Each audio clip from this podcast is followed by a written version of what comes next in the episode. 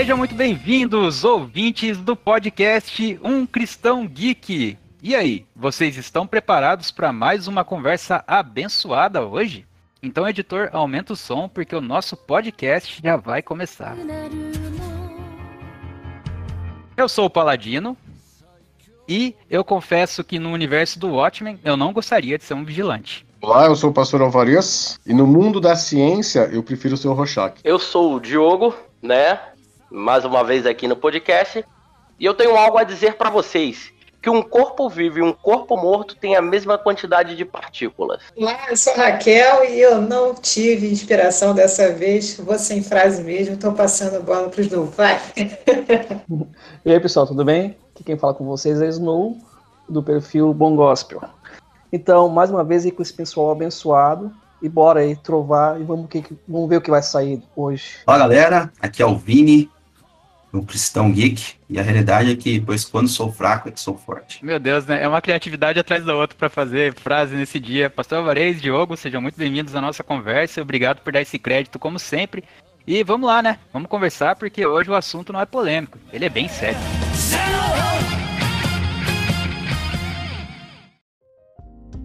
Para começar o nosso podcast, hoje nós vamos tratar sobre o tema um herói muito poderoso pode perder a sua humanidade? E, como sinopse, né, como embasamento da nossa conversa, nós vamos usar o filme Watchmen. O enredo do filme é o seguinte: quando um de seus antigos colegas é assassinado, o vigilante mascarado Rorschach descobre um plano para matar e desacreditar todos os super-heróis do passado e do presente. À medida que ele se reconecta com sua antiga legião de combate ao crime, um grupo desorganizado de super-heróis aposentados, dentre os quais somente um possui verdadeiros poderes, Rorschach vislumbra uma ampla e perturbadora conspiração que está ligada ao passado deles e a, e a, e a catastróficas consequências para o futuro. Eita lasqueira, mano. Falar essas palavras aí no meio da tão charamanaias, né? Pra quem não conhece, o universo de Watchmen é justamente esse. O mundo está à beira de um colapso e uma guerra que beira o, o fim da raça humana e o único que pode defender ou não o nosso planeta é um tal de Dr. Manhattan, mas será que o Dr. Manhattan liga para as pessoas que vivem nesse planeta? É isso que a gente vai conversar hoje. Será que um poder muito grande pode tirar a humanidade de uma pessoa? Hum, e aí? O que você acha? Para a gente começar falando, vamos definir o que é a humanidade, né? O que nos torna humanos? O que nos torna humanos?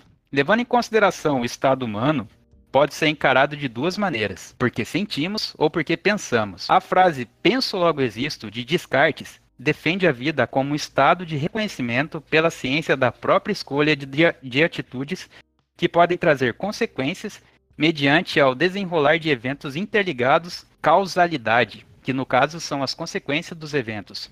Por outro lado, Lisa Feldman defende que apesar de termos consciência de nossas atitudes, podemos dizer que existimos por termos emoções, mas nesse caminho, emoção pode ser dividida em diversos caminhos, pois uns defendem que emoção é o poder de reconhecer padrões interligados, e já Lisa acredita que emoções são padrões de conhecimento cognitivo, capazes de gerar, através de nossas experiências anteriores, uma resposta automática a um determinado evento. Se optarmos por esse lado, pensar em sentir nos torna humanos, mas não nos diferencia de outras criaturas pois nada impede que animais sintam ou pensem, ou mesmo robôs e emulem tais situações. Que no fato, quando a gente programa um, um determinado programa para que ele faça emulação de sentimentos, é possível que ela venha a ser emulada mesmo.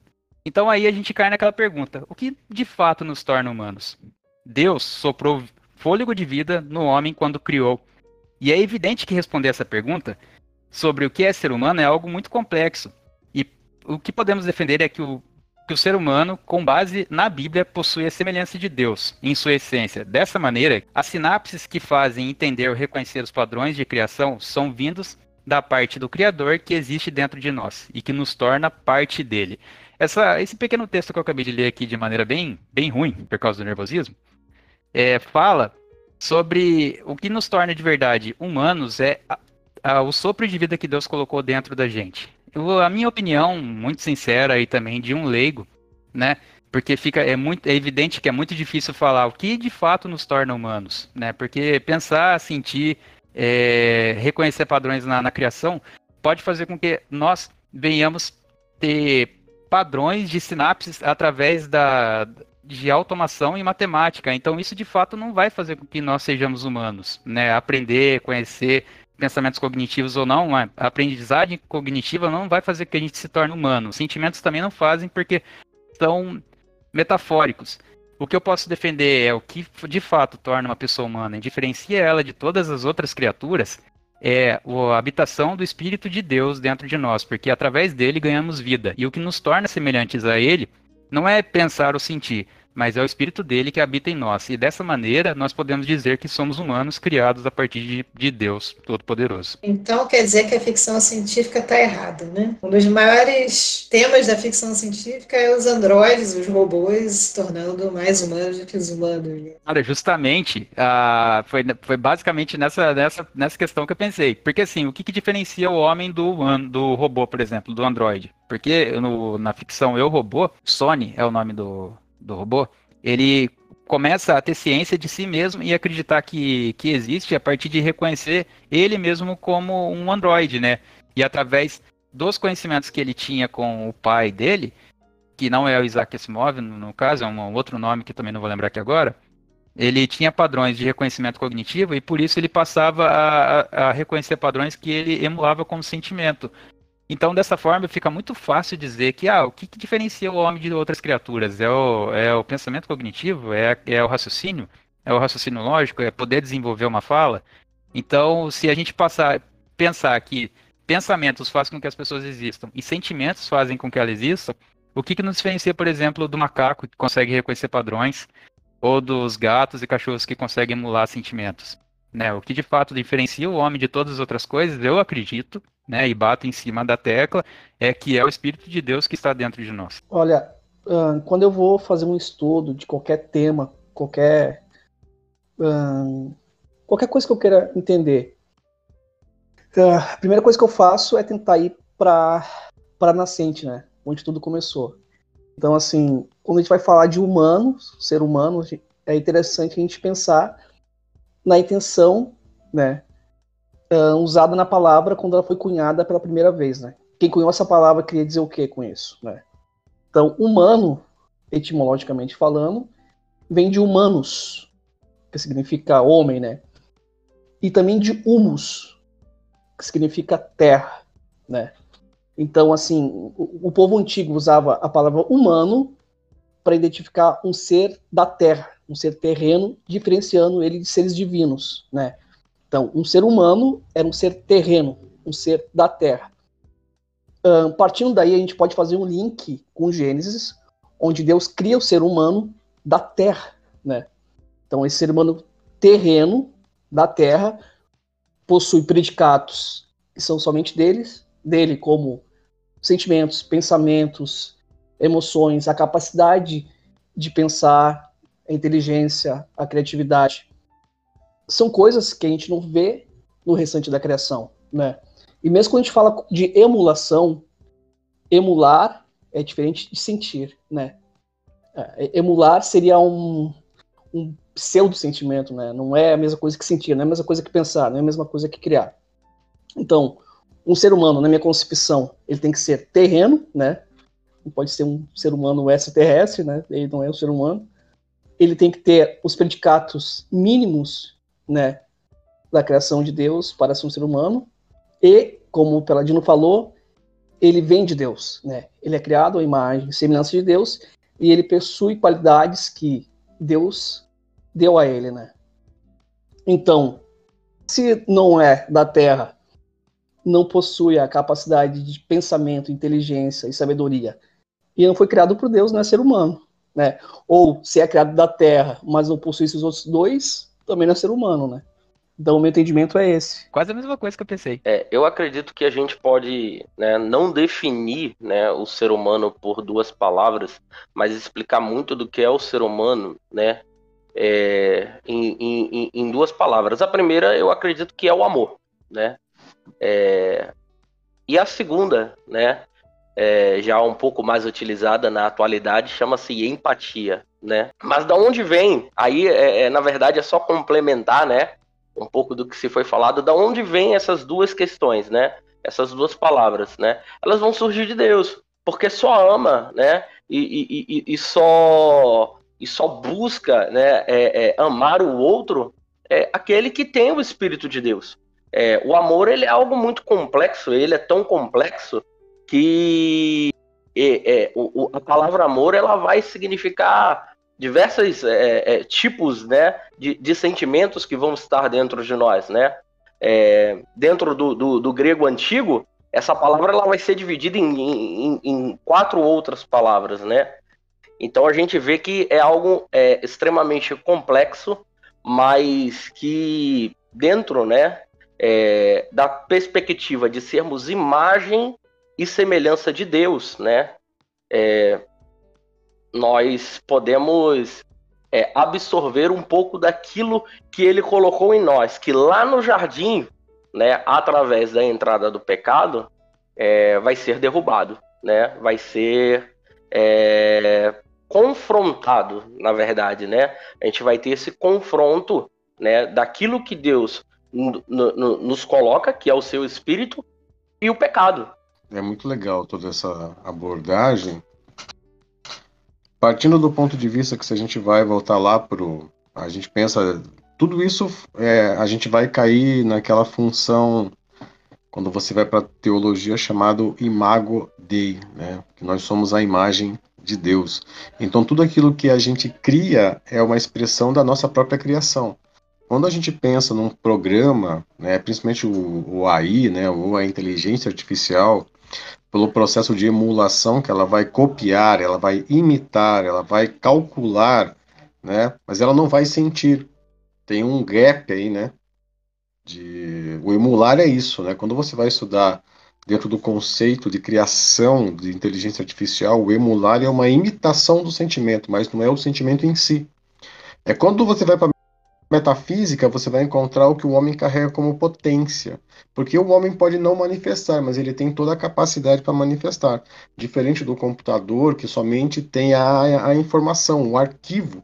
Né? É lógico que se você vai para a ciência, você vai para o Asimov, você vai para inúmeros outros pensadores que já imaginavam isso há 40 anos atrás, e quando você vê a ciência avançada hoje na área de tecnologia, de inteligência artificial, você vai para os estudos de singularidade, você vai ler coisas que a igreja ainda não acessou, né? Quando você vai sentar e ler o Vale do Silício, você vai pegar muita gente que está escrevendo sobre essa nova corrente de pensamento, sobre esse, esse novo mundo que vai se emergir daqui a alguns anos. A gente tem que entender essa questão, porque por mais que o emular seja uma imitação, ele não é o sentimento em si, porque o sentimento só compete ao homem. É só o homem que tem a capacidade de sentir, porque é ele que recebe essa energia. Né? O computador nunca vai sentir o toque físico de alguém pegando na mão do próximo. Né? Vai ter empatia que o Diogo comentou. Nunca vai ter essa proximidade, nunca vai conseguir. Por mais que ele tente emular mais que ele tente gerar algo similar, ele não vai ter esse contato, porque essa é a experiência que o homem tem que faz com que ele seja único. É essa capacidade de experimentar, de sentir e de perceber o tudo ao seu redor, ter a consciência ao seu redor de tudo que acontece e que faz com que ele seja único em essência. Né? Quando você vai para o Éden, para o Adão, né? Que até foi colocado meio que num podcast aí, né, numa resposta de perguntas e respostas, né? É, é o terroso, é o que vem da terra, né? É o barroso, terroso, ferroso, vermelho, né? Adam é vermelho do hebraico. É, quando você corta o dedo e você esfrega a mão, você sente o cheiro do ferro, né? Então, e o minério de ferro é uma areia que você mistura, aquece e que você forma o ferro a partir daí, né? O, o, aço é feito a partir disso, né, cara? O ferro, não existe ferro em barra. Você faz a barra de ferro, né? O ferro é minério. É uma. Você constrói isso. Então o homem é construído a partir da sua essência, pelo seu corpo, e Deus sopra dentro dele a porção da sua essência, né? Que é o pneuma em grego, que é o espírito. Então, o que faz os teus olhos brilharem, o que eu posso ver no olho de cada um deles, mesmo alguns de óculos, esse brilho do olhar, né, cara, é o pneuma de Deus fluindo no coração de cada um, que o computador nunca vai ter, né? Então, a gente tem essa distinção, né? Então, o homem não se emula, né, cara? O homem experimenta, ele vive, né? Isso acontece de uma forma única. O computador nunca vai conseguir alcançar essa experiência. Por mais que ele, ele alcance a maior capacidade de replicar, de conhecer, é, é isso, gente. Nunca vai acontecer para o computador né, o que a gente experimenta. Fato. É, tinha um professor de filosofia, o Alain, ele sempre comentava conosco, em momentos de reflexões assim, que o, o homem, ele, a diferença entre o homem né, e os animais é que o homem sabe que sabe. Né? O animal, ele, ele age por instinto, né? ele não sabe o que ele, que ele sabe. Né? E isso é muito interessante, né? E eu acho que não tem muito o que ficar complementando, né? O pessoal já falou bastante, mas eu trabalho um pouco com máquina ali, com programação, né, cara? Você percebe que a, a máquina ela faz aquilo que ela foi programada para fazer. E muitas vezes, por isso, ela não tem um limite. É, ela não entende o, o, contexto ao redor dela, sabe? Ela não, ela não consegue discernir o, o ambiente, pelo menos no que diz respeito a onde eu estou ali. Se você não, se você erra o programa, ela não entende que ela vai acontecer um acidente, que ela vai colidir, que vai haver né, um, algo né, de ruim. Ela simplesmente faz porque ela foi programada para fazer. O ser humano entra muito naquilo que o Diogo falou, ele é carregado de sentimentos que muitas vezes impede ele de tomar determinadas atitudes, impede ele né, de ter determinados comportamentos. Eu acredito que isso né, é algo que já vem implantado em nós, né, desde a criação, que é o lance de sermos a imagem e semelhança do Criador, de ter todo esse, esse sentimento, né? Tem toda essa questão de bondade, de princípios, enfim. Então, eu acho que se for para complementar alguma coisa, seria apenas isso. O ser humano, ele sabe que sabe, né? Ele é a, a criação, né? Apesar do computador hoje sabemos que, que né, consegue realizar inúmeras coisas, o ser humano, ele não tem asas, mas ele voa, né?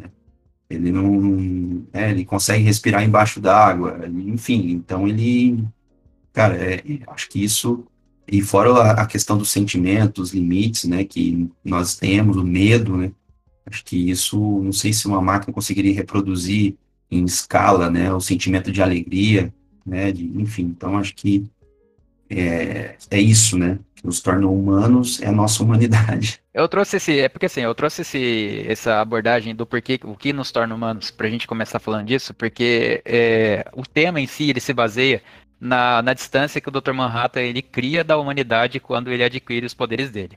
Né? Mas por que, que a gente chegou, por que, que eu cheguei nesse tema?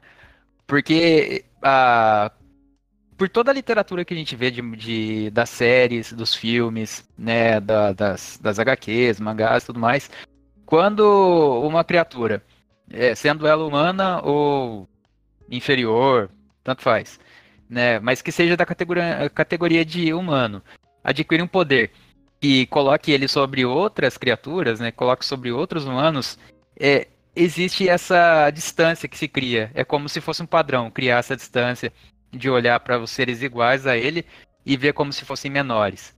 Né? E a gente vê exatamente isso acontecer no filme. O Dr. Manhattan era um homem comum, que eventualmente acabou adquirindo poderes por causa de um né, de uma explosão de Tacnos que recriou o corpo dele e tal, e ele acabou virando uma espécie de semideus ou deus menor na, no universo dele. E, e, isso fez com que ele começasse a se distanciar da, da, da humanidade dele em si. Só que aqui fica a pergunta. Né, essa, essa, esse, essa colocação de ah, o cara adquiriu um poder muito grande né? Ele, agora ele é um ser todo poderoso. Automaticamente ele deixa de ser humano por causa disso? Ele deixa de sentir? Ele deixa de entender? Só porque ele começa a compreender um pouco mais a, a criação? É o que nos garante que durante a fase de criação do homem, né, o homem não tivesse essa, essa mesma habilidade de poder sentir e ver a criação da mesma maneira que o Dr. Manhattan, talvez não com esses poderes, porque eu acho que vai um pouco além da realidade. Mas o que nos garante que o homem, na sua criação original, ele não tenha tido essa compreensão, né? Que a gente pode colocar, ah, o Dr. Manhattan se, se afastou da humanidade porque ele compreende o universo de uma outra maneira. Mas se a gente compreendesse o universo de outra maneira, nós deixaríamos de ser humano por causa disso? Deus nos classificou como humanos mesmo durante a nossa criação original. Se nós naquela, naquela época tivéssemos essa habilidade de compreender, e eu acredito que, ti, que tínhamos, porque estávamos ligados, interligados com Deus, né, antes da queda, é, nós já éramos ca categorizados como humanos porque nós viríamos a ser semideuses ou deuses se nós viéssemos a ter esse poder novamente. Tá, um, eu vou responder esses questionamentos uh, dando um spoiler da minha conclusão, tá? Que eu quero que, que fique na mente de vocês, eu quero que vocês também pensem um pouco. Uh, será que o que a gente está vendo, né, no caso do Dr. Manhattan e de outros personagens, é um distanciamento da sua humanidade ou é uma aproximação de certos uh, anseios e desejos dele, desejos humanos, né? A gente pode falar que é uma, um afastamento da humanidade quando a gente fala de sentimentos empáticos, né, de bons sentimentos. Mas não necessariamente é um afastamento da humanidade se a gente considerar que o ser humano tem na sua, na sua natureza uma, uma parte ruim, uma parte muito ruim herdada da queda, né? Por exemplo, se ele tem um sentimento ultra egoísta, não é um afastamento da humanidade dele, mas é uma super aproximação, né? No caso, a gente podia, poderia até dizer que o que acontece com ele não é um afastamento, mas é uma hipérbole da, da humanidade, né? Da humanidade caída dele. Por causa do, tu diz por causa das as capacidades que ele tem agora fizeram aflorar a humanidade caída dele? É Eu isso? Digo que a, o muito poder dele o corrompe ainda mais. Então, alguém, uma pessoa que era egoísta, vai ser um egoísta. Uma pessoa egoísta natural é uma coisa. Agora, um, um egoísta super poderoso, o um egoísta de nível divino, é outra coisa. Né? Não necessariamente é um afastamento da humanidade, mas é uma aproximação de certas características negativas da humanidade. Né? Mas eu vou, eu vou aprofundar mais, eu só queria deixar esse questionamento para vocês. Cara, é interessante isso, porque assim, a gente vê, por exemplo, que isso, isso que, o, que o Snow colocou é uma coisa que é real, porque se com dinheiro já acontece tais coisas, imagine com poderes. Quando a pessoa tende a ficar muito rica, à medida que ela vai ficando rica, ela começa a aflorar certos tipos de comportamentos internos, né? Existe uma frase, uma máxima, né, que é se você quer conhecer a pessoa de verdade, dê a ela poder, né? E se você quer conhecer ela ainda melhor, tire dela esse poder, né? Então, é, é eu acredito que com, quando a pessoa fica possui certo o, né, poder, que seria o dinheiro, que eu acho que é a, a manifestação física do poder hoje em dia é o dinheiro. Quanto mais dinheiro ela possui, mais ela quebra os limites que ela impunha sobre ela. É, com isso, né, com a capacidade de obter aquilo que ela quer, imagine se ela tivesse poderes de quebra de realidade. Então eu acredito que realmente esse o afloramento, seja um afloramento da queda do homem, né? Seja uma coisa intrínseca. Por outro lado, né? Apesar de tudo isso, é, eu acredito, cara, que essa é uma maneira é, mais um, uma como é que eu posso dizer? É um viés, né? É uma, um, um envezamento de pessoas que querem colocar dentro da gente que uh, o ser humano só pode se tornar cada vez pior à medida que ele ganha mais poder. Porque assim, por mais que você é, fique rico, né? Vamos colocar aqui que é uma coisa que a gente pode, pode é, configurar como realidade, que é ficar rico, né? Vamos dizer que o nosso poder hoje em dia seria ganhar muito dinheiro. Não necessariamente você se tornaria mal, né? O que de verdade acontece é que aflora dentro de você aquilo que você realmente possui. Né? A Bíblia fala que a boca fala o que está cheio o coração. Então, justamente sai de dentro de você coisas que já estão lá dentro. Né? A, você vai ver a psicologia falando que o homem é uma tábula rasa, que ele nasce puro, a sociedade corrompe ele, e na verdade a gente sabe que isso é uma mentira, que o, nasce, o homem já nasce é, quebrado desde o começo, mas ele tende a controlar esses sentimentos. Né? Ele tende a controlar essas, essas atitudes à medida que ele vai se aproximando de Deus, à medida que ele vai é, criando dentro dele é, limites éticos. Mas quando a gente vê nessas obras né, toda, todo o ganho de poder que as, que as pessoas têm, a, a primeira coisa que elas fazem é se afastar é, das outras pessoas e se colocar sobre elas. Então eu acredito que isso seja uma linha de pensamento que seja muito mais colocada dentro da gente, né, que seja a gente bate, bate, bate, bate em cima dessa tecla tantas vezes que acaba se tornando uma verdade. Então eu acredito que o que acontece é quando você recebe o poder, na verdade aflora aquilo que já está dentro de você. Né? Justamente o Dr. Manhattan, que era um cientista, e quando ele ganhou o poder, ele começou a ver a, a, o, a realidade como se ela fosse um experimento dele. Por tanto tempo que ele ficou fazendo experimentos ali, ele começa a olhar as pessoas como se elas fossem ratos de laboratório. Tanto que em determinado momento do filme, uma das parceiras dele fala para ele: ah, todas as coisas se encaixam nessa terra menos os humanos, porque são variáveis que você não consegue controlar, não são coisas exatas. São, são valores que mudam de, de figura à medida que, que as situações acontecem. Então, como ele já era um cientista, ele já tinha capacidade de elaborar pensamentos, estudar, o que ele estava fazendo era, era aflorar aquilo que já estava internamente ligado dentro dele. Né? O afastamento dele das pessoas foi porque ele começou a olhar todos como se fossem ratos de laboratório. Então, eu acredito que quando você recebe poder, e a gente vê outros seres muito poderosos na, em, nas ficções aí, com, com corações mais puros, tipo Superman ou o próprio Capitão Marvel, que agora é o Shazam, que são é, seres mais puros e não menos poderosos. Claro, que não são é, onipotentes como o Dr. Manhattan, mas são poderosos o suficiente para bater de frente com ele. E mesmo assim, eles conservam dentro deles limites que trazem né, uma, um certo tipo de, de, de ensinamento e esperança para as pessoas que acreditam neles. Né? E a gente tem o nosso exemplo do Jesus, né? que veio para a Terra sendo dono de todas as coisas e ensinou a gente a ser humano de verdade, né? Alguém quer falar alguma coisa? O fisiologista e psicólogo é, russo Ivan Pavlov, ele vai trabalhar né, a tese da psicologia comportamental, que vai falar sobre a ênfase dos reflexos, né? O que, que o que, que se baseia essa ênfase dos reflexos, né? É, é, é basicamente tudo que fazemos e executamos né, são reflexo não só do nosso meio, como de tudo aquilo que interage, que interage conosco, seres humanos. É, assim, é, é, muito interessante, né? Watchmen, ele. O, o, não só o filme, acho que tudo que engloba esse universo de Watchmen é, é, é muito interessante porque é, dentro de sua totalidade, né, a gente vai olhar com um olhar simplista mas a gente vai ver que é muito complexo. É um universo muito complexo, onde os personagens psicologicamente eles são complexos, né? Onde vai tratar de pessoas que outrora em outras séries a gente vai ver como super-heróis, ali eles vão ser vigilantes, pessoas que talvez não recebam nada para executar aquilo ali.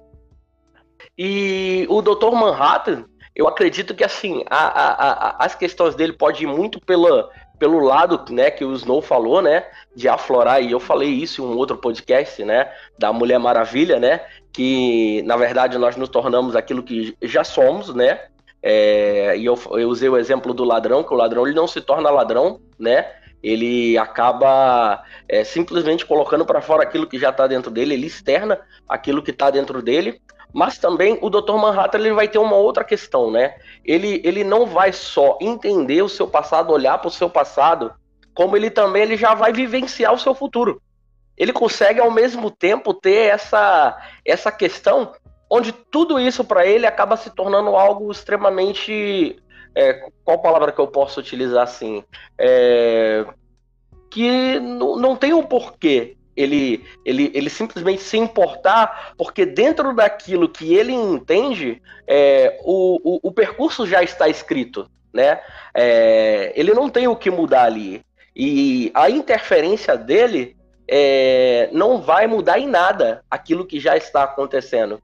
É, o filme não deixa isso muito explícito, né? Mas quando a gente vai ler a HQ, a HQ ela vai dar uma aprofundada nisso e ela vai trazer isso pra gente. Essa meio que. Ele, ele não chega a ser onisciente, né? Porque ele só consegue ter a ciência daquilo que ele participa.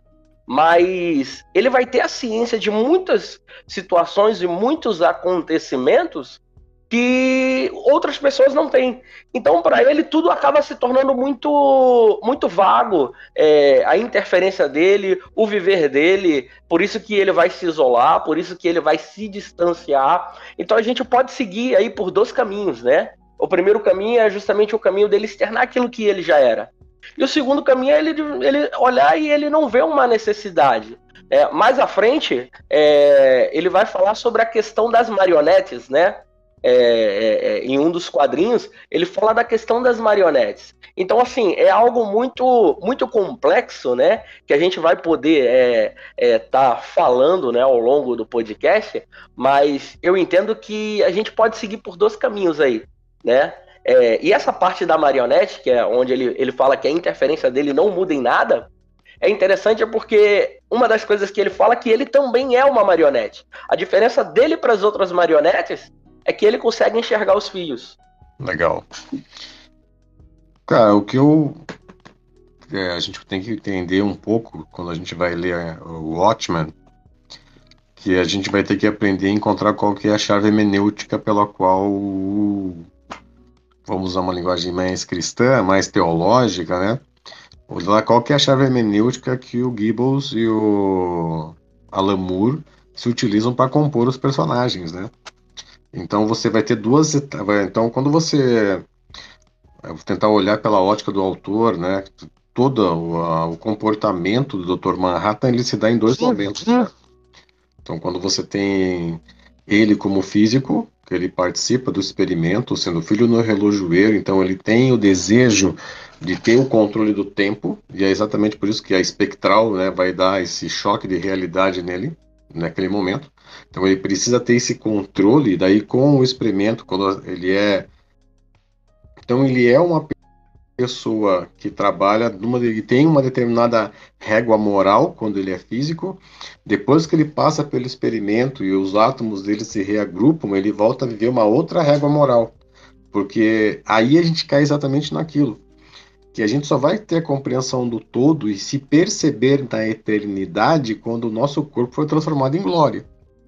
Porque se a gente cai na eternidade com essa massa e esse entendimento, a gente não vai entender o que está acontecendo na eternidade. Tipo, porque a nossa mente não é, é extremamente é limitada. Então é exata é, é, a realidade, porque quando você vai entender o que o Gibbons e o vamos pensar assim, é como se você trouxesse quando você olha pro pro Dr. Manhattan, é como se ele materializasse uma entidade indiana chamada Shiva, que é o deus da destruição. Ele controla a destruição do mundo nas mãos, né? Ele tem o símbolo do hidrogênio na testa, na mesma região do terceiro olho. Né? Então ele, ele, ele é um estereótipo de uma deidade indiana de destruição, pela tonalidade de azul. Por mais que quando você vai ler história em quadrinho e você vai ver o filme, eles se basearam muito na estética corporal do Arnold Schwarzenegger para fazer, né? Eles tiveram reuniões, né, cara? Ele e o Gibbons. Isso você encontra na literatura nas sinopses atrás do quadrinho, em algumas cartas, em algumas entrevistas que eles davam já naquele momento.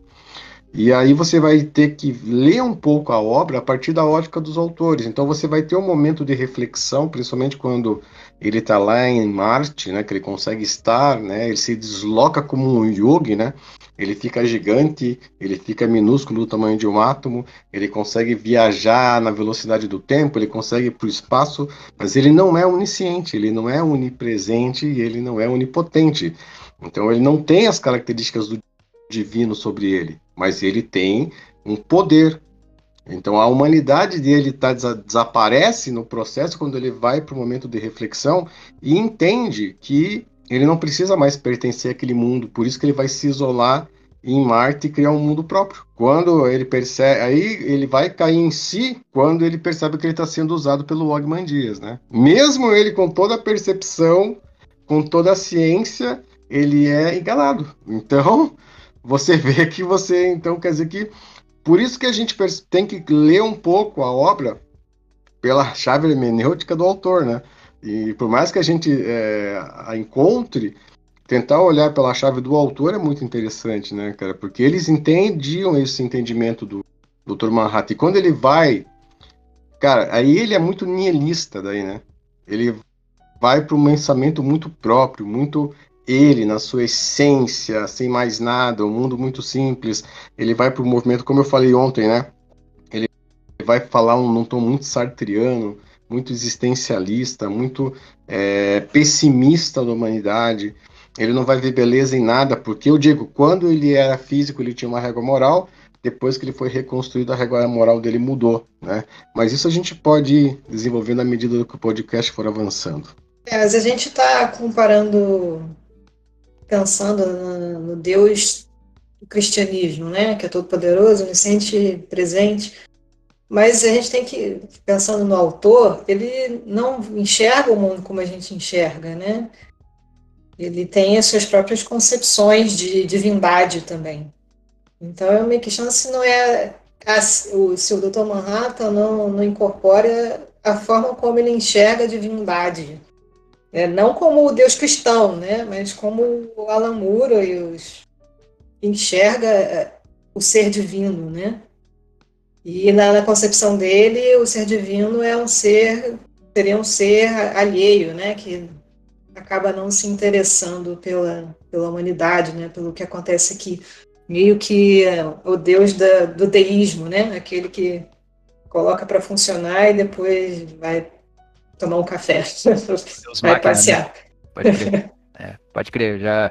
Eu, eu então, essa, essas leituras, né? Com, com exceção essa leitura que o pastor Alvarez fez, que eu nunca parei para pensar assim, mas é, sobre o Deus Máquina eu já tinha parado para pensar também, né? Tipo, é, sobre colocar todas as engrenagens para rodar e ver o que acontece, né? Que é, na real, a representação de Deus em, na maioria das obras, né? A gente vê isso em, em pelo menos todas as obras que citam Deus, né? Ele como criador, ele é só o relojoeiro do, do Stephen Hawking, né? Essa, eu sempre confundo eles, né? Não, é o, o, Stephen Hawking, o como é, que é o nome dele?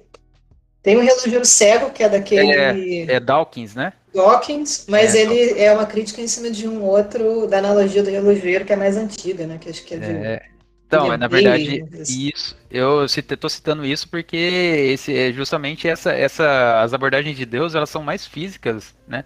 São mais é, da, de teorias científicas do que de fato é, religiosas, né? Então Deus nunca é na visão do na, nas as interpretações de Deus na maioria do, dos temas que a gente vai ver na, na, no filme, séries, essas coisas eles são é um Deus alheio a toda a humanidade. Então é uma visão de Deus científica, né? Diferente da, da religiosa. Inclusive eu me pergunto se não é por isso que tem esse relógio de pulso e essa toda essa história do relógio nessa nessa nesse quadrinho, né? Por causa dessa analogia do relógio. Exatamente. Tanto que ele fala que o pai dele era relojoeiro, né? Então, é, é interessante né, essa, essa percepção, né?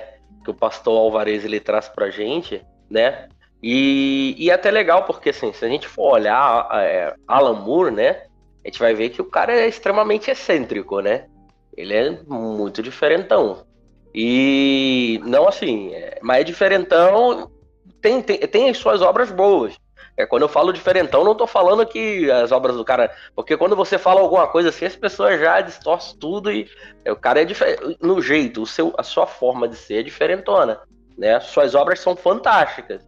Mas. É, e ele vai trazer a sua concepção do sagrado pessoal, né? É, o, o pastor Alvarez ele vai tocar nisso e aí ele vai, vai, vai fazer lembrar de uma das frases que o Dr. Manhattan ele vai falar que é, tal, é, que é algo como talvez o mundo não tivesse sido feito ou nada tivesse sido feito, algo assim, né? É, o Dr. Manhattan ele vai falar isso nos quadrinhos e isso é interessante porque isso amostra, isso, isso demonstra justamente a, a, a questão de você olhar um mundo, talvez, aí entra o que a Raquel falou da questão do relógio, né? Que é um, um, um, relógio sem o seu artesão, né? Cara, aí quando você aí você vai cair no, juda, no judaísmo cabalista, no caba, os cabalistas, né? O judaísmo, a cabala judaica, ela, ela vai entender o eterno exatamente dessa forma. Ela não entende o eterno como alguém que influencia diretamente na vida da pessoa. Ele vai, quando você estuda, né? Tipo, é, o pensamento judaico mesmo original, se você vai pegar hoje os pensamentos dos sefaraditas, dos ultra-ortodoxos, como eles vivem a realidade em relação deles com Deus hoje, Deus é exatamente assim. Ele não entra, ele não, eles não acreditam que você possa orar para Deus para ter uma vaga de estacionamento. Eles acham isso repugnante. Deus não teria, não se daria o trabalho de te dar uma vaga de estacionamento, né? Tipo assim, Deus colocou a humanidade como ele colocou a criação e Deus já está fora. De, ele falou, cara, agora você, como é que é a brincadeira? Vocês que lutem, né? tipo, É mais ou menos isso, né, cara? Tipo, é exatamente esse o pensamento que o. Por isso que a, a Cabala ela vai trabalhar esses elementos para provocar as mudanças conforme os elementos, né? Eles vão provocar através das vibrações, através dos, da, eles vão usar ferramentas de contato com o eterno, como a própria ciência da magia vai especificar, né? Você vai provocar, você vai cutucar, né? A, a eternidade, você vai provocar o eterno, você vai provocar uma reação do, do mundo físico, espiritual no mundo físico, trazendo uma mudança. Quando você vê o Alan Moore, quem ele é em essência, né, cara, como sendo um mago que trabalha com tarô, que tem obras extremamente calcadas em magia, escreveu Prometeia, volume 1, volume 2, escreveu inúmeras obras relacionadas, é humanamente impossível que ele não traga isso para a essência do Watchmen, principalmente na pessoa do Dr. Manhattan, porque o Dr. Manhattan representa exatamente né, cara, o metafísico do seu entendimento na obra do Watchmen. Porque ele é o único personagem que tem poder nenhum personagem tem poder, né, cara? Tipo assim, nenhum personagem de forma direta tem, porque o Ogman Dias vai usar de tecnologia, o Rorschach vai usar de entendimento, o Coruja vai usar de tecnologia, a Espectral vai usar de sedução. Então, assim, você vai ver que todos eles se utilizam, eles são vigilantes, mas nenhum deles tem poder propriamente dito, né? O único que tem um poder sobrenatural, ou sobre-humano, ou meta-humano, usando uma linguagem bem de si, né? Que aí ele é um meta-humano, é o Dr. Manhattan. É, o Dr. Manhattan é quase uma Sephiroth ambulante, né? Ele é quase a árvore da vida, né? Porque ele tem todos os tem todos os segmentos, né? Credo. Faz toda então, faz sentido mesmo. Eu estou aterrorizado. Eu sinto medo pela última vez. É, vamos desenvolver então, passar para a próxima pergunta aqui, porque rende bastante assunto mesmo falar sobre, sobre a humanidade, né? É, vou passar a próxima pergunta, vou direcionar ela de, pro, pro Vini. Vini, por favor, por que ansiamos tanto pelo poder divino? Cara, é interessante isso, né? Eu já comentei sobre isso uma vez aqui com um podcast e até o Diogo falou, não, cara, você não tá sozinho nesse pensamento aí. E eu parto do ponto que, cara, nós somos criados à imagem e à semelhança de Deus, e quando nós vamos olhar ali a questão da, da humanidade no Éden, é, nós vamos ver ali que ele era dotado, né, de, de se nós vamos colocar aqui, né, dentro da nossa conversa aqui, né, dentro do, da parte geek, né, na metade do nosso nome, né, que é geek, eu acho que dá para colocar que ele, te, que ele teria superpoderes, assim, né, ou ele teria poderes, né. Até próprio, os próprios evangelhos vão dizer que Jesus ele é o segundo Adão, nós vamos ver ali que Jesus é, demonstra é, poderes que eu acredito que estavam também sobre a humanidade é, antes da queda. Né? Você, não, você não via ali. Primeiro, né? Interessante quando nós vamos ver quando Deus coloca Adão para dar nome ao, aos animais, né? A criação. Não é simplesmente tipo, Adão, é, olha aí, tiver, né? Que parecer, você coloca esse nome, né? Ah, então esse passarinho tem cara de tico-tico, vou colocar tico-tico no nome desse passarinho. Não, cara, não, não acredito que, que foi assim. Eu acredito que quando Deus colocou a criação diante de Adão, Adão entendeu aquilo que Deus havia criado. Ele conseguiu, ele, ele tinha como se fosse a, a época, né, acesso à internet, a internet dele era Deus. E quando ele cai, né, acontece o pecado e ele, esse acesso ao conhecimento, ao poder e à autoridade que ele tinha sobre a criação, né? Até a terra é amaldiçoada, a criação é amaldiçoada. Ele perde isso, cara.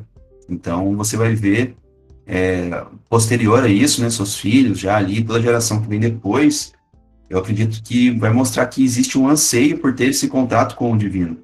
Eu acredito que em nós, né, está implantado isso, cara. Acho que justamente porque nós ansiamos, né, a, a criação anseia, né, eu acredito que no, no, no, na salvação, na eternidade, quando nosso corpo, como o pastor Alvarez colocou aqui, né, nós estaremos revestidos de glória, essa glória é poder, talvez para que nós venhamos de fato a conseguir ter uma noção, né, entender o que de fato é isso. Então eu acredito que o ser humano ele busca muito por isso, porque é algo que veio da, do próprio Criador para nós, né? Foi colocado na nossa essência, foi colocado na nossa criação. Então é por isso que eu digo que é, a criatividade do, do homem, né? o poder de criação do homem, a imaginação do homem, depois a materialização da imaginação do homem. Né? Eu acredito que é, é algo que está colocado na essência da humanidade. Então, eu acho que nós ansiamos por isso, porque faz parte da nossa natureza, né, cara? Acho que porque nós imaginamos que nós, quando retornar, retornarmos, né, alcançaremos essas coisas. Até no filme do X-Men, um dos filmes, né, a galera não gosta, mas eu achei interessante a colocação que o Apocalipse tinha ali, os poderes que ele tinha, o poder sobre a matéria, de fazer crescer, né, de fazer surgir a matéria. Isso eu acho muito interessante, porque é, o, a, o, homem, ele, até a, aquela, ele, ele, era o cuidador do Jardim do Éden. Então ali eu acredito que ele tinha todo esse domínio, né? Acho que, acho que, que é por isso, cara. Eu acho que nós ansiamos, porque faz parte da nossa criação, né? Faz parte do modelo original, talvez, que Deus criou, e que o pecado veio e acabou distanciando desse modelo. Então, acho que é por isso, cara. Por isso que isso nos atrai tanto. Por isso que o sobrenatural nos atrai tanto. Nós buscamos, de alguma forma, ter contato com o nosso original, né? Com a nossa origem. Pelo menos, acho que de forma resumida, se a gente ficar prolongando aqui, vou ficar talvez até muito redundante. Mas eu acredito que é por isso, cara. Porque é algo que já está dentro de nós, né? Dentro da nossa natureza. Né, o sobrenatural. Então, acredito por isso. Então o Vini falou da, do viés positivo, né? Do lado positivo da coisa. Eu vou falar mais do lado negativo da coisa. O lado negativo da coisa é que a gente teme em querer aquilo que não nos diz respeito. Né? A gente querer. que a gente quer ser igual a Deus, né? Aquilo que Deus não nos deu o direito de ser igual a Ele. É, o pecado original, né? É até o pecado de Satanás também, não sei, não sei se a gente pode chamar o que Satanás fez de pecado, se só se chama de rebeldia, mas é, a ideia é ter, querer ter algo que Deus não nos deu. Né? Ser igual a ele, ter os poderes que ele tem, poder fazer o que ele faz, e dominar, né? ter, ter domínio sobre as coisas da forma que ele tem. Então tem o lado positivo que o Vini falou, mas também tem o lado negativo da gente, né, da criança que quer ter aquele negócio que o pai não deixa, que o pai que não diz respeito à criança, que não é brinquedo. Né? Eu ia falar isso, exatamente isso, sabe? Mas complementando, né, uma coisa que para corroborar com o argumento da hack, também é porque a realidade tende a ser muito difícil, né? E a gente, para fugir dela, tem que buscar alguma coisa que dê algum sentido, que dê algum respaldo. Então eu acredito que na criação desses seres que são poderosos, né? E que podem fazer o que querem com a realidade que eles vivem, automaticamente dá essa liberdade da pessoa poder passar por cima da, da, da, da dos problemas que a vida causa. Porque, é, veja bem, tipo, se você tiver dinheiro, você pode comprar muita coisa, mas não pode curar uma doença incurável, né? Você pode retardar o processo da morte, mas não pode parar a morte, né? Um dia você vai ter que encarar ela. Então, é, a gente anseia por esse poder, né? Por que, que as pessoas buscam a imortalidade, busca hoje o transhumanismo que se fala, né? Tra, tra, pegar peças robóticas e colocar no corpo para ver se começa a retardar o processo da morte ou até mesmo evitar a morte. Porque é, existe o um problema da humanidade em aceitar a realidade que ela vive, né? A consequência de que um dia isso aqui vai ter fim coloca medo naqueles que não têm certeza na salvação né? Aqueles que não têm a certeza de serem salvos ou que não aceitaram a salvação através de Jesus Cristo sabem, no fundo deles, apesar de não reconhecerem, eles sabem que o que aguarda depois daqui é o julgamento, né? E muitas vezes aqueles que não acreditam em nada, né, intimamente não reconhecem isso, sabem que um dia eles não vão ter outro outro outro outro fim, senão a destruição completa, né? Ou então o sofrimento eterno. Então isso coloca medo nas pessoas. Daí vem essa necessidade de ter poder, de buscar o toque do sobrenatural, seja ele qual for. E muitas vezes eles vão muito mais pelo caminho mais fácil, né? Que é o caminho das trevas e toda essa gama de, de mentiras que vem, né? Pelos deuses falsos que estão no mundo aí. Cara, eu vou dar só uma. É... Como alguém que já transitou pelo lado negro da força, né? Então, eu acredito que as pessoas elas têm uma o ser humano tem ânsia por isso, né? Tanto que quando você vai é, o que atrai as pessoas pro sobrenatural, pro oculto, é esse domínio de poder mesmo, né? Não tem outra palavra. Existe um líder aí que se a gente fala o nome dele, a gente pode ser stalkeado, né? Que usava uma, um bigodinho e foi é, né, cara, num determinado país lá do Oriente, da Alemanha, né? num período da história. Ele investiu bilhões, cara, para ter acesso a um poder que era mitológico. Não existia uma confirmação científica disso, né? Tem historiadores é que não tem obras boas disso em português. As melhores obras são em alemão e inglês. Né? Não, não conheço nenhuma obra que fale sobre esse assunto de forma séria em língua portuguesa.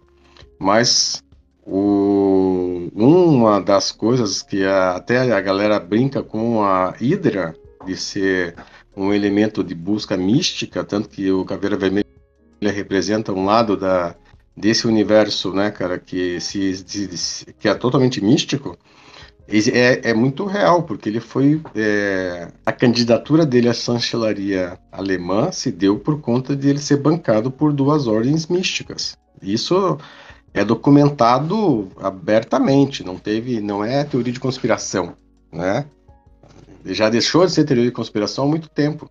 Então você vê que o poder que se emana de se aproximar do eterno, ou dar para o ser humano limitado imortal a capacidade de manipular o tempo, a energia, você vai, você vai estudar qual que era a grande busca dos alquimistas. Era o elixir da longa vida e a pedra filosofal. É dar o poder monetário, porque era a pedra filosofal era a capacidade de transformar qualquer metal em ouro, porque o ouro é uma moeda que não perde o seu valor. Toda a corrente monetária se baseia num lastro de ouro. O ouro é o único elemento do mundo que não perde valor. E é o elixir de, da longa vida, porque a vida tinha que ser prolongada, né? Porque a vida se esvai. É como a Bíblia diz, é um sopro, né, cara? Tipo assim, é um vento na janela da eternidade, a nossa vida é um sopro, é um fragmento, é uma fração. Então, quem quer perder essa fração, né? E o, a busca pelo, pela, pelo, por você ter o controle da sua vida, cara, é sedutor. Você provocar mudança, né? Vamos colocar. Jesus fez o que fez pelo poder do Espírito Santo porque ele era Deus, em essência, né? porque ele era 100% homem, 100% Deus, e pelo poder do Espírito Santo, a partir do seu batismo, ele executa o que executa. Ele não executa simplesmente porque ele era um homem simples, humano. Não, cara, a Bíblia diz que o poder, o Espírito Santo de Deus, aquilo que está lá em Isaías 11, 2, que fala que Sobre o tronco de Jessé repousará o meu espírito, o espírito de sabedoria, de entendimento, de força, de fortaleza. É o que está bíblico. Ele só recebeu a porção que já estava destinada para ele lá no Gé, lá, lá em, em Isaías 11, cara. Já dizia que o, o, ele já receberia sobre ele o poder do Espírito Santo de Deus. Então é a partir do Espírito Santo, do Eterno, desse sopro de poder que ele consegue executar tudo que ele executa. A gente não está aqui tirando nem um pouco do poder de Jesus, a gente só está dizendo que a Bíblia diz.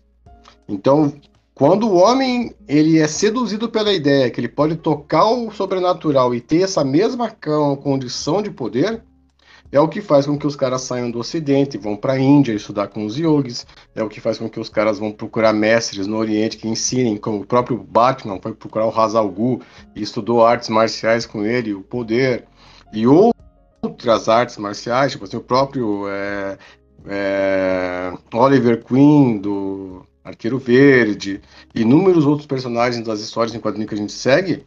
E se você vai estudar, cara, muitos homens de, de posses fazem isso hoje, da mesma forma.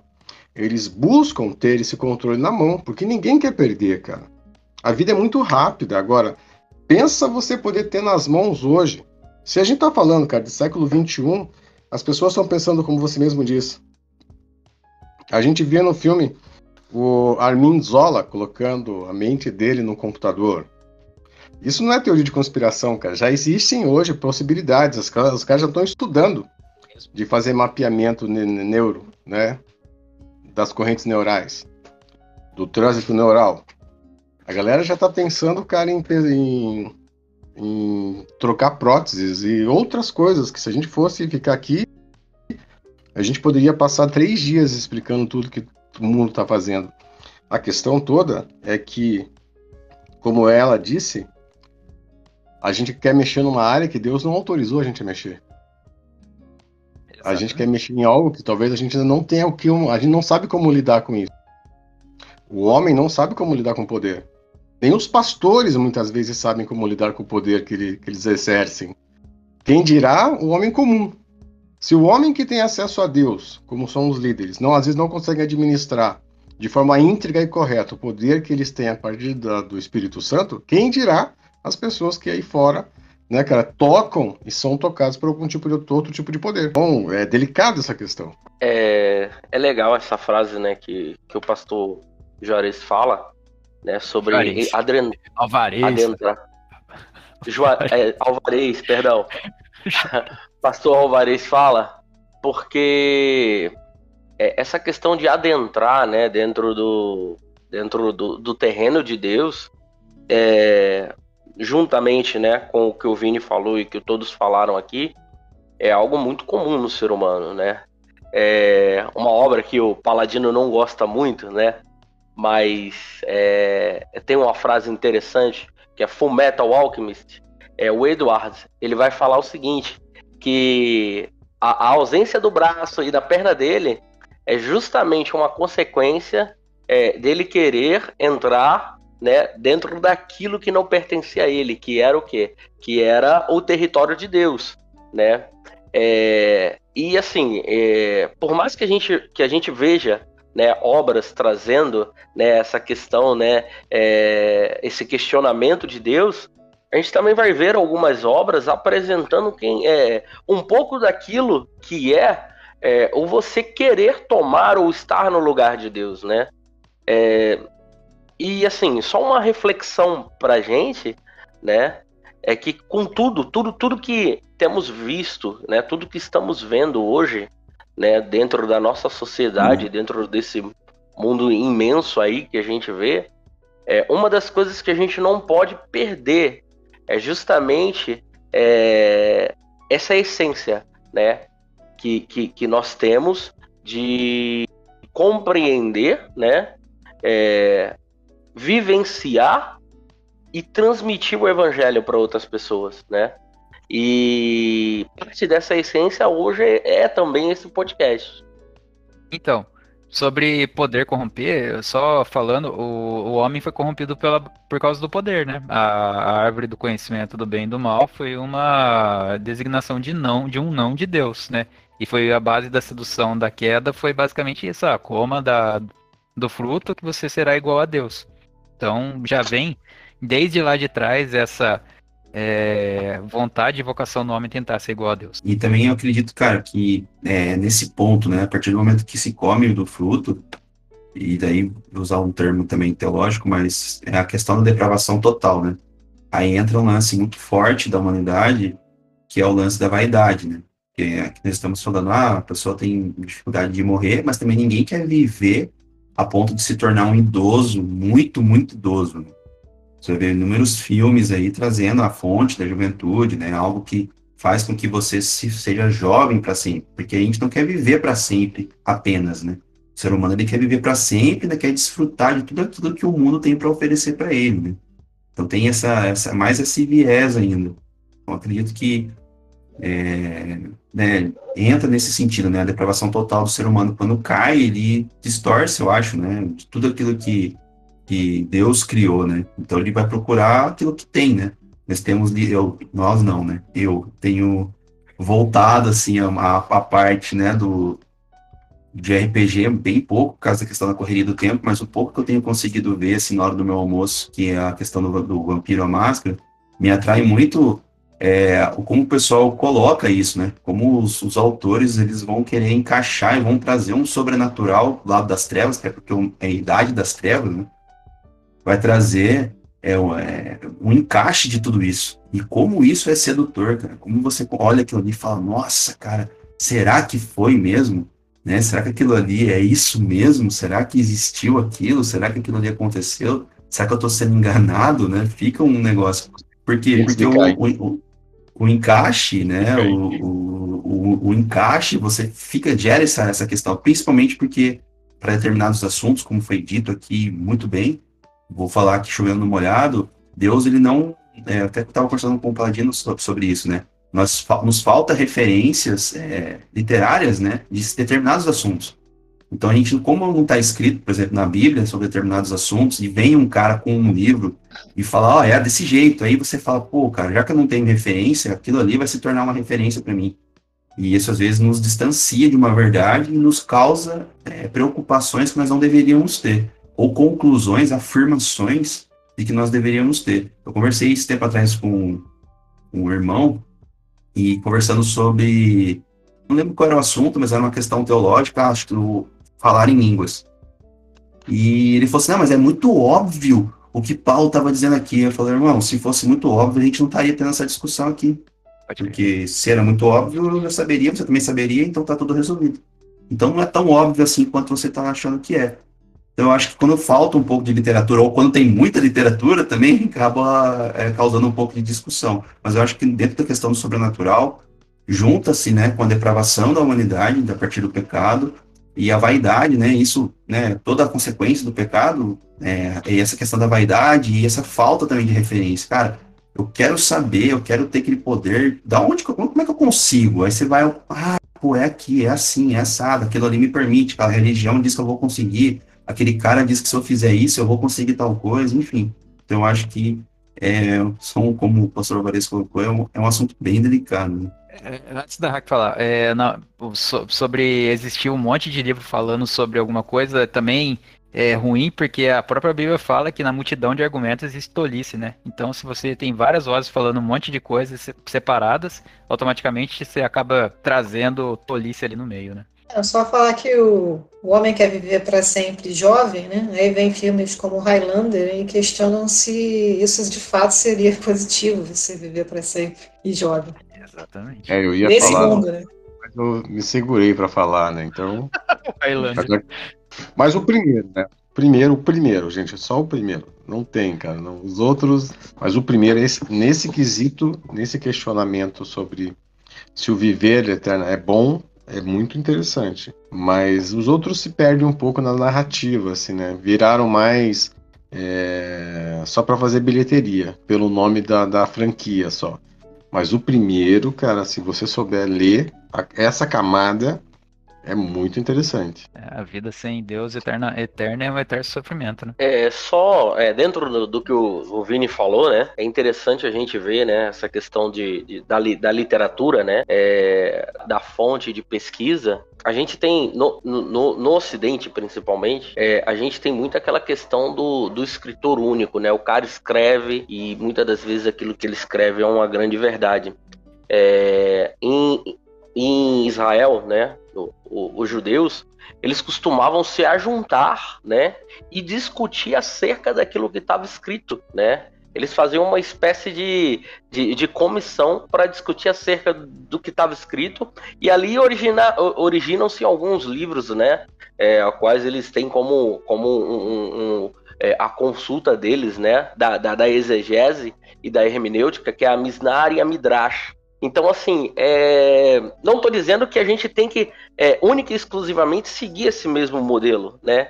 Mas o grande pensamento que a gente tem que fazer em cima do que o Vini falou é justamente avaliar aquilo que está sendo proposto para nós, né? Porque eu, eu entendo o seguinte: se não está na Bíblia, é, é, se ali não está escrito, é, da onde veio, né? A pergunta que eu faço, da onde veio essa afirmação? Da onde veio é, essa essa é, é, essa literatura, né? Qual foi a ideia trazida? Porque as pessoas elas trazem muito também aquela questão de que ah, eu recebi uma revelação de Deus, né?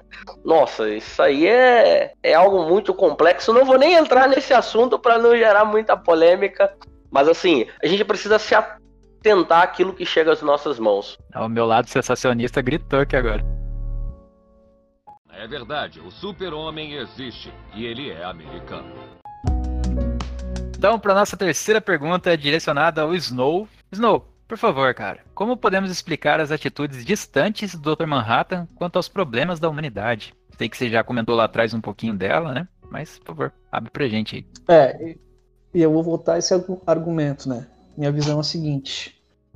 Aqui eu vou dar um pouquinho mais de reformulada melhor, mas é basicamente o seguinte: vamos imaginar a vida do Dr. Manhattan. Ele não é Dr. Manhattan de sempre, né? Ele tem uma existência anterior em que ele era um homem comum, né? Muito inteligente, cientista, mas era um homem comum, com problemas igual a todos os outros e com suas, suas moralidades e suas imoralidades. Tá? Depois, em algum momento da vida dele, ele adquire superpoderes, né?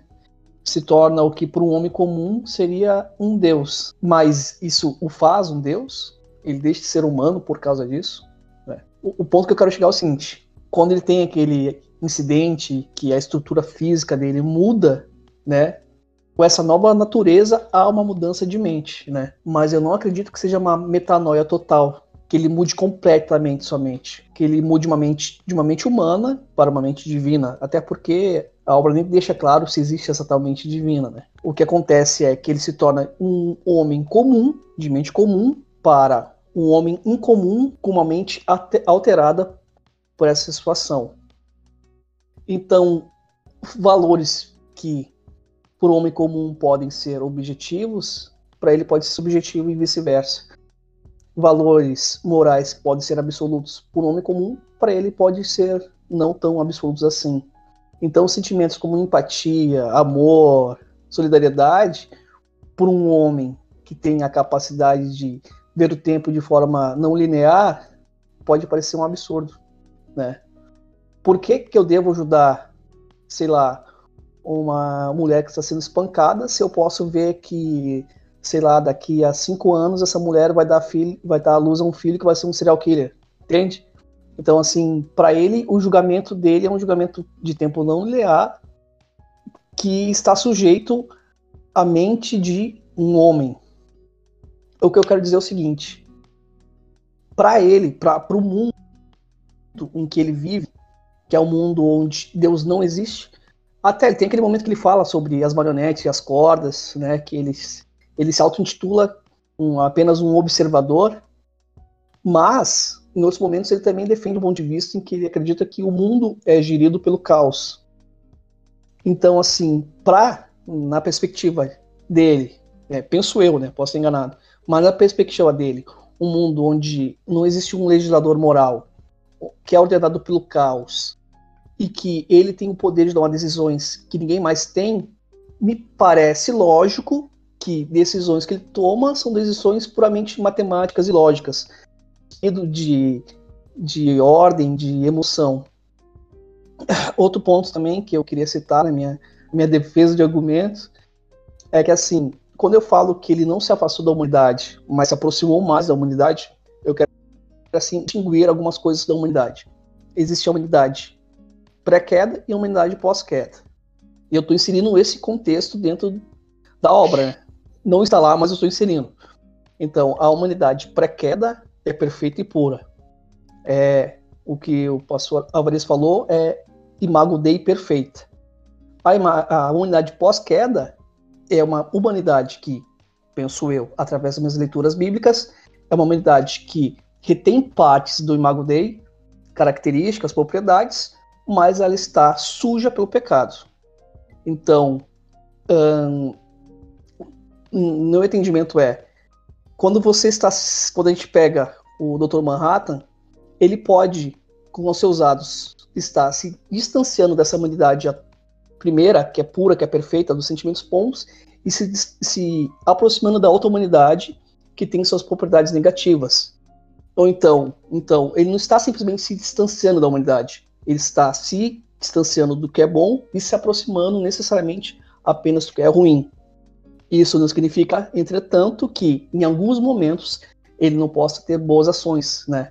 O que, eu, o que eu quero dizer é, quando eu falo que o homem é ruim, que o homem tende para o mal, eu falo da, de depravação, eu não estou querendo dizer que o ser humano sempre vai optar pelo mal. O homem não pode, por liberdade, optar por coisas boas. Cara, então, é, eu, eu acredito, um ponto de vista que eu tenho também do, do porquê o Dr. Manhattan tem esse problema, né, quanto à humanidade, por que ele sai tão longe, porque ele começa a olhar a humanidade de longe, é porque ele é um ponto de singularidade que não consegue perceber a própria existência, porque assim, ele, ele mesmo fala que ele pode transitar entre o passado e o presente dentro, é, passado, é, presente e futuro, dentro da própria linha dele, e ele consegue visualizar todos os acontecimentos que advêm, né, das atitudes que ele tem. Então, tipo, o que que analisando esse cenário, né, se a gente pegar e trazer para a física quântica, tem a teoria das cordas que fala que todas todos os futuros acontecem uh, simultaneamente e a gente adentra dentro deles mediante as nossas escolhas.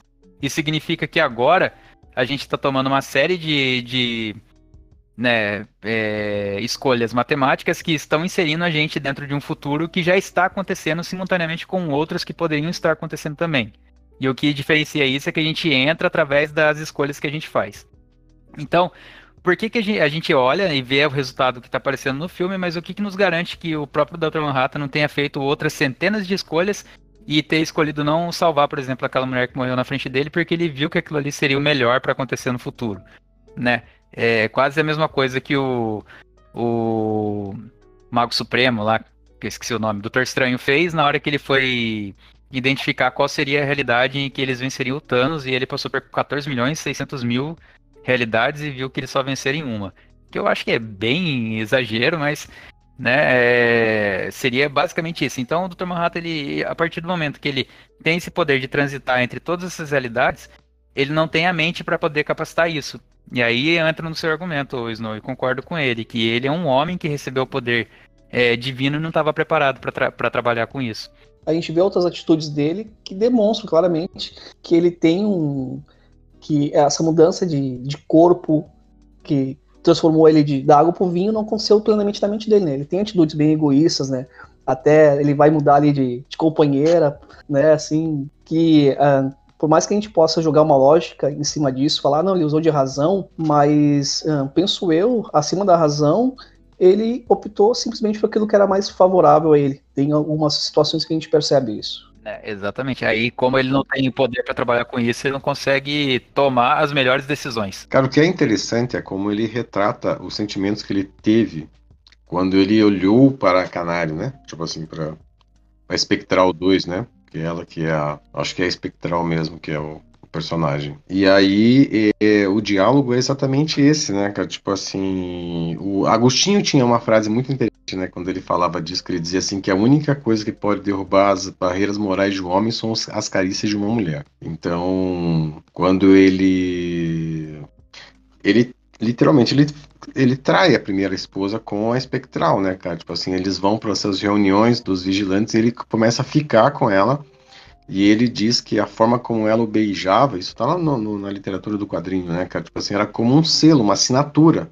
É como se cada vez que eles terminassem o momento de. Ela assinasse, ela autografasse o momento deles, dando ele um beijo que ficava registrado como se fosse um selo na eternidade, assim, né? Tipo assim, então.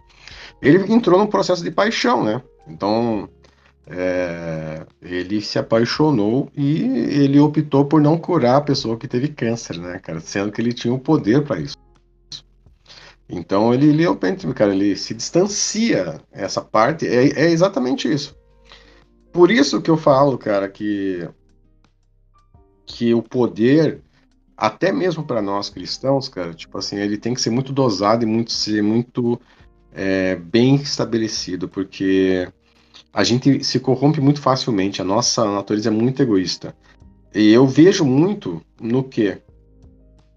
Ah, eu vejo muitos líderes que são seduzidos pelo momento, né? Pela, pela, pela âncora, né? Pelo gancho. E às vezes você está naquela empolgação, daí você diz uma palavra e aí você levanta a galera. Daí, em vez de você voltar para a linha, você pega aquele gancho e você desvirtua total daquilo que era o propósito original da coisa que você ia fazer. E é exatamente isso que rola, cara. Tipo, se você não tem um relacionamento muito íntimo com o Espírito Santo e se você não está preparado, você desvirtua, você se perde no poder. Né? E é exatamente, eu creio, que aconteceu com o Dr. Manhattan, porque ele vai para um momento de, depressão até, né? Ele, ele, cara, eu vou usar uma linguagem muito intrigante, assim, ele vai para o momento de Elias. Ele tem o poder, ele detém o poder, mas ele não sabe lidar com o poder. E o poder afasta as pessoas de você, cara. Porque você está sozinho. E o estar sozinho, muitas vezes, cara, te leva a é, não é, é, tem uma diferença entre você ser estar solitário e fazer buscar solitude, né? Solidão e solitude são duas coisas muito distintas, por mais que sejam parecidas. Então você, o, todos os momentos nos quais o, o Dr. Manhattan sai, ele não está em momento de solitude, ele está em momento de solidão. Ele está se colocando num momento de solidão e, a part... e é essa âncora da solidão faz ele questionar se a humanidade merece estar viva ou não. Porque assim, cara, eu consigo viver sozinho eu mesmo, eu me sustento, vamos colocar assim, né? Eu me basto. Porque eu já alcancei um status, já alcancei um patamar, já alcancei um favor, então. Tanto faz, né?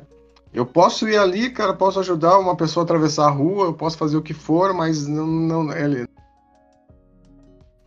e é intrigante isso, né, cara? Porque na obra, por mais que o filme e o quadrinho tenham finais distintos, e que isso é, foi o que mais chocou a galera que assistiu o filme, né?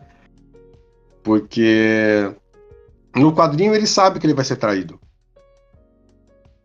Né? Tipo assim, ele é quase como o Dr. Manhattan, é quase como o Doutor Estranho. Ele sabe o que vai acontecer. Mas ele se permite acontecer. Fala assim, cara, tipo assim, ele entrega na mão do inimigo, né, o poder, né, cara? Tipo assim, fala, tá, cara, tipo assim, então vamos terminar logo com esse negócio aí, porque eu não quero mais, né, tipo, ele abandona, literalmente, é um abandono, né, cara? Ele se abandona do, do processo, do propósito. E, e esse é, é, o gap do poder, né, cara? Quantas pessoas desistem da fé? Depois que experimentam uma dose massiva de poder. Quantas pessoas não foram para retiros espirituais, cara, receberam uma carga massiva e na segunda-feira estão desviadas, cara, voltando a praticar as velhas as práticas. Porque, cara, é maturidade, cara. Reino de Deus é maturidade, é, poder é maturidade. Você não suporta a glória, cara. Tipo assim, a glória é muito pesada. Se você não tem estrutura moral, estrutura emocional, cara, você não consegue ficar na presença. Então, porque vai confrontar as tuas limitações, vai confrontar a tua natureza pecaminosa, vai confrontar o teu homem interior. Se você não está pronto para mais determinado nível de maturidade, cara, você vai espanar, cara. Isso aí não importa se você é Dr. Manhattan, não importa o nível de poder que você tem, você, a gente espana, cara, porque a gente não é aquilo que a gente está analisando aqui. A gente precisa de Deus para fazer com que as coisas aconteçam e fazer as coisas diante da vontade dele, do jeito dele, não do nosso jeito, seu egoísta, humano, caído, né, cara? Tipo assim, manchado pelo pecado. Então, se é todas as vezes que a gente tentar colocar a mão nisso, vai dar ruim, cara. E é bem. E a obra do Watchman, cara, por ela ser humanista, ela traz isso de forma muito calcada, porque é uma obra humanista, secularista, por uma cosmovisão baseada nisso.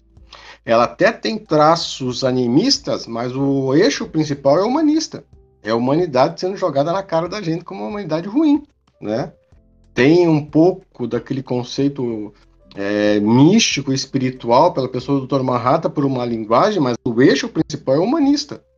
Então, se você olha por essa vertente, você sabe que o, na, que o, Alan Moore está jogando essa realidade na nossa cara. Então, dentro dessa natureza caída, a gente não tem como suportar. Por isso que a obra ela vai se construindo e se desconstruindo a todo tempo. Não, então, é, cara, esse negócio do, do o, a obra trazer, jogar na, na, nossa cara a realidade, né? Todas as coisas que estão lá dentro, a gente vê pelos outros, pelos pelos terceiros, né? Pelos outros heróis que não têm poderes e eles têm atitudes que não são heróicas, né?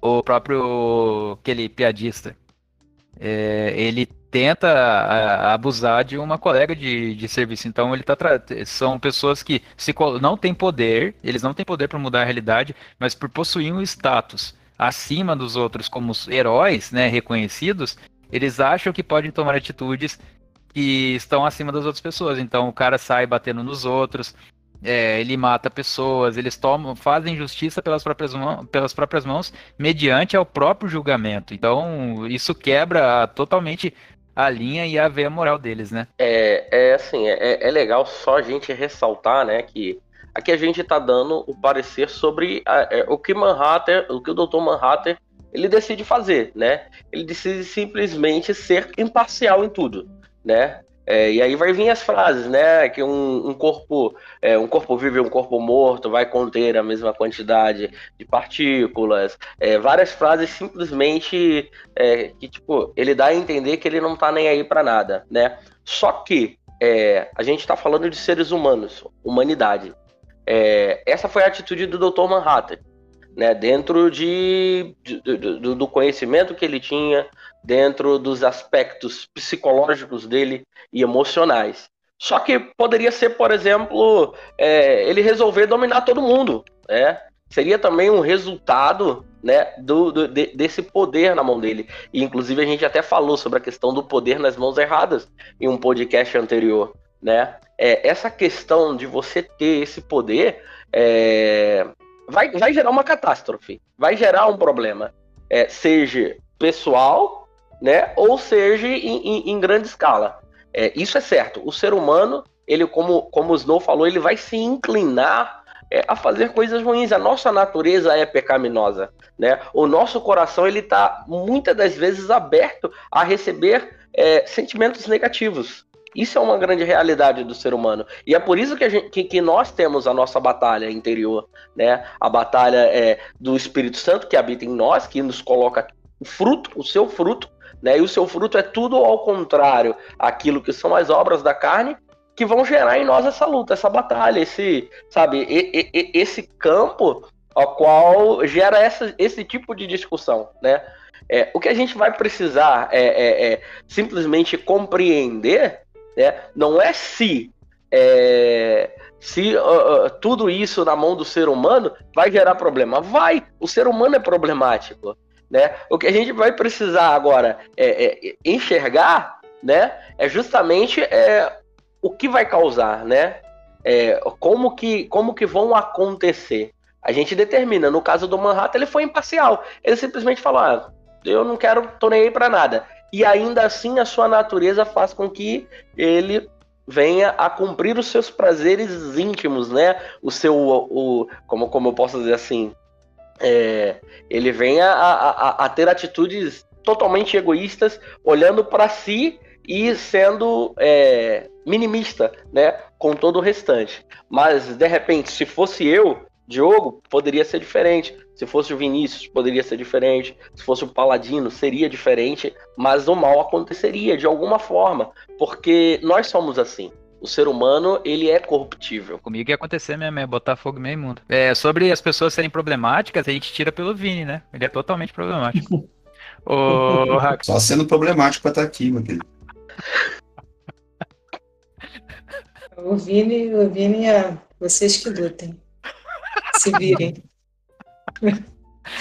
Mas voltando um pouco à questão do humanismo e do, dos outros personagens, né? O Watchmen, assim como The Boys, ele tem uma visão super pessimista da humanidade, né? Ninguém tem valor nenhum. Ninguém consegue ser uma pessoa valorosa ou nem tem nenhuma virtude que você consiga apontar ou uma, uma pessoa, um, um, personagem que seja virtuoso, né? Todo mundo é pecador do pior naipe possível. Embora eu, eu entenda que o, todos nós sejamos pecadores, né, eu também entendo que a gente, os frutos do Espírito, né, para quem é cristão, e as virtudes, elas existem, né, então não é tão horroroso assim. Eu imagino que talvez um super-homem não existisse, né, assim, um cara tão, tão bom, bonzinho, né, como ele, que não, ele não erra tanto, né, ele, os valores dele são super ele é muito firme nos valores dele. Não sei se um super-homem seria viável, né? Mas também você falar que ninguém seria um, um, herói também não é verdade. A gente tem pessoas que não têm superpoderes aí que são verdadeiros heróis, né? Que fizeram coisas e viveram de formas heróicas, né? Então, também não é tão negra assim a questão, porque Deus está no controle, né? E ele não deixa que as coisas sejam tão depressivas e horrorosas, né? Ele, ele, ele inspira a gente, né? A fazer, a ser e a fazer coisas heróicas e ter virtudes, né? E, e viver pelos outros, se sacrificar pelos outros. Então, eu não, eu não concordo exatamente com a visão de mundo de Watchmen, né? Todos os heróis ali eram ruins, né? Todos eles tinham defeitos e não eram pessoas é, que você é, se espelharia, né? Mas, enfim. Não sei se seria o mundo colorido de alguns quadrinhos, mas também não seria tão drástico quanto a realidade também não seria tão drástica quanto o Watchmen representa. Cara, então a gente tem que lembrar que o Watchmen foi o pontapé para a Era de Bronze, né? Então foi o primeiro quadrinho oficial para a humanização dos heróis, né? Então, é, se você pega a régua, né, as eras, né, Era de Ouro, Era de Prata, Era de Bronze, o Watchmen é o quadrinho que dá origem a esse, a esse fim do herói altruísta, é, calcado no caminho do herói, justo, íntegro, honroso, leal aos seus princípios e valores, e realmente assume esse papel mais humani humano, humanista mesmo, né, para si próprio. E aí você vai ver que toda a, toda a construção dos heróis, a partir daí, em alguns momentos eles transitam novamente num resgate às eras mais antigas, leais, você vai ver obras como, a, como Lendas, né, pós-crise das infinitas terras, que traz um pouco desses, ainda sustenta um pouco esse heróico mais era das era de ouro, era de prata, mas aí você vai ver uma crescente nesses últimos 10 anos desse heroísmo mais humanista mesmo, ainda mais dos últimos anos para cá, que daí os heróis mesmo passam por essa desconstrução total das suas personalidades e, mas quem dá o pontapé da mudança, da transição, se você pega qualquer historiador de quadrinhos aí desse período, é, você vai ver que quem fez isso mesmo foi o Alan Moore com o Watchmen. O Watchmen é a obra pilar para essa desconstrução, essa nova origem, né, essa nova era dos quadrinhos. Então, é exatamente isso. E é sempre essa narrativa, essa linguagem, essa cosmovisão que a obra do Moore vai trabalhar, né, com a partir daí com os outros universos. Você vai encontrar isso no, na Piada Mortal, você vai encontrar isso na última história que ele fez para o Homem de, pro Superman, né? Que é o que aconteceu com o Homem do Amanhã. Então ele vai usar essa mesma estrutura para finalizar a obra do Superman, né, cara? Porque nada mais é do que quase uma uma eu vou usar uma linguagem agora que a galera vai dar risada. Mas ele vai quase sintetizar o manifesto do Marques o que aconteceu com o Homem do Amanhã. Né? Vai literalmente transformar o final do Superman numa narrativa totalmente socialista, porque ele quis fazer isso, né? Ele colocou isso claro na carta que ele escreveu para o editor, né? Para encerrar a obra do, do, do, do, Superman, né? E era exatamente isso que ele quis fazer. Então, eu acho que o Dr. Manhattan ele tem essa característica, né? Não só ele, como todos os personagens, né? Você vai ver o Rorschach sendo. E o Rorschach é muito louco, né, cara? Porque ele se baseia num outro personagem, que é da Charlton Comics, que era o Questão. E o Alan Moore se utiliza dele como estética, né, para se fazer. E o Coruja, todos eles são muito intrínsecos, né, muito diferentes dos outros heróis que a gente conhece. E então é um outro tipo de herói, né? Tanto que acho que no Brasil ela, ela quase foi traduzida como Vigilante, como Watchman. Então acho que as primeiras edições quase ganharam o nome de Vigilantes.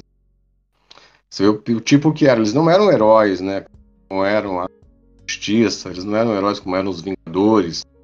Então eles não tinham nada dessa essência que a gente conheceu da Marvel e da DC antigamente. Então é um outro universo de super-heróis, né? E a gente também tem que ler um pouco por isso também, né? É, é muito cru, né? É muito cru. É, eles são quase justiceiros, né? São pessoas que praticam justiça a partir dos pressupostos deles próprios, né? Eu acredito também que uma grande questão é que é verdadeiro. É, a gente colocou, ah, se fosse fulano, se fosse eu, se fosse tal. Acho que o que pega muito é a questão da justiça própria, né, cara? Acho que a gente tem. Será que, ah, por mais que talvez o nosso comportamento diante da maioria da população é um comportamento legal, comportamento que todo mundo concorde, mas será que Deus concorda, cara?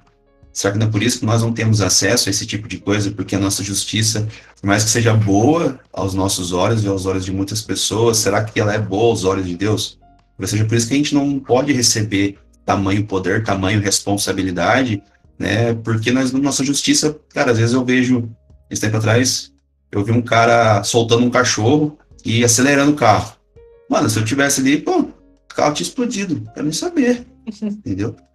Agora, se o cara tá com o filho dele dentro do carro, sei lá. Você não, cara, não, ali naquele momento eu não pensei. Eu pensei, mano, se, se eu tivesse um poder agora, era. Já tinha, já era, mano. O cara tinha, tinha passado o cara. É um assalto. Esse tempo atrás, um cara até conhecido aqui, do irmão aqui de uma outra igreja, ouvindo nas redes sociais, reagiu a um assalto, os caras estavam assaltando o pai dele, ele, o pai dele ele foi reagir, o pai dele também reagiu, enfim, tomou não sei quantas facadas. Falei, mano, se eu tô ali, passa os caras. Eu não quero nem saber, sabe? Então, assim, é porque, porque a gente vai muito baseado na nossa justiça, cara, na nossa justiça própria, cara. E quando a gente vê lá na Bíblia, né, ah, bem-aventurado aquele que tem sede de justiça, porque será saciado. Ah, vamos matar a turma. Não, cara, não vai ser saciado não pelas mãos dos homens, não pelas nossas mãos, mas pela mão de Deus, que ele sim é o justo, ele sim é o reto, ele sim é o cara que sabe de todas as coisas.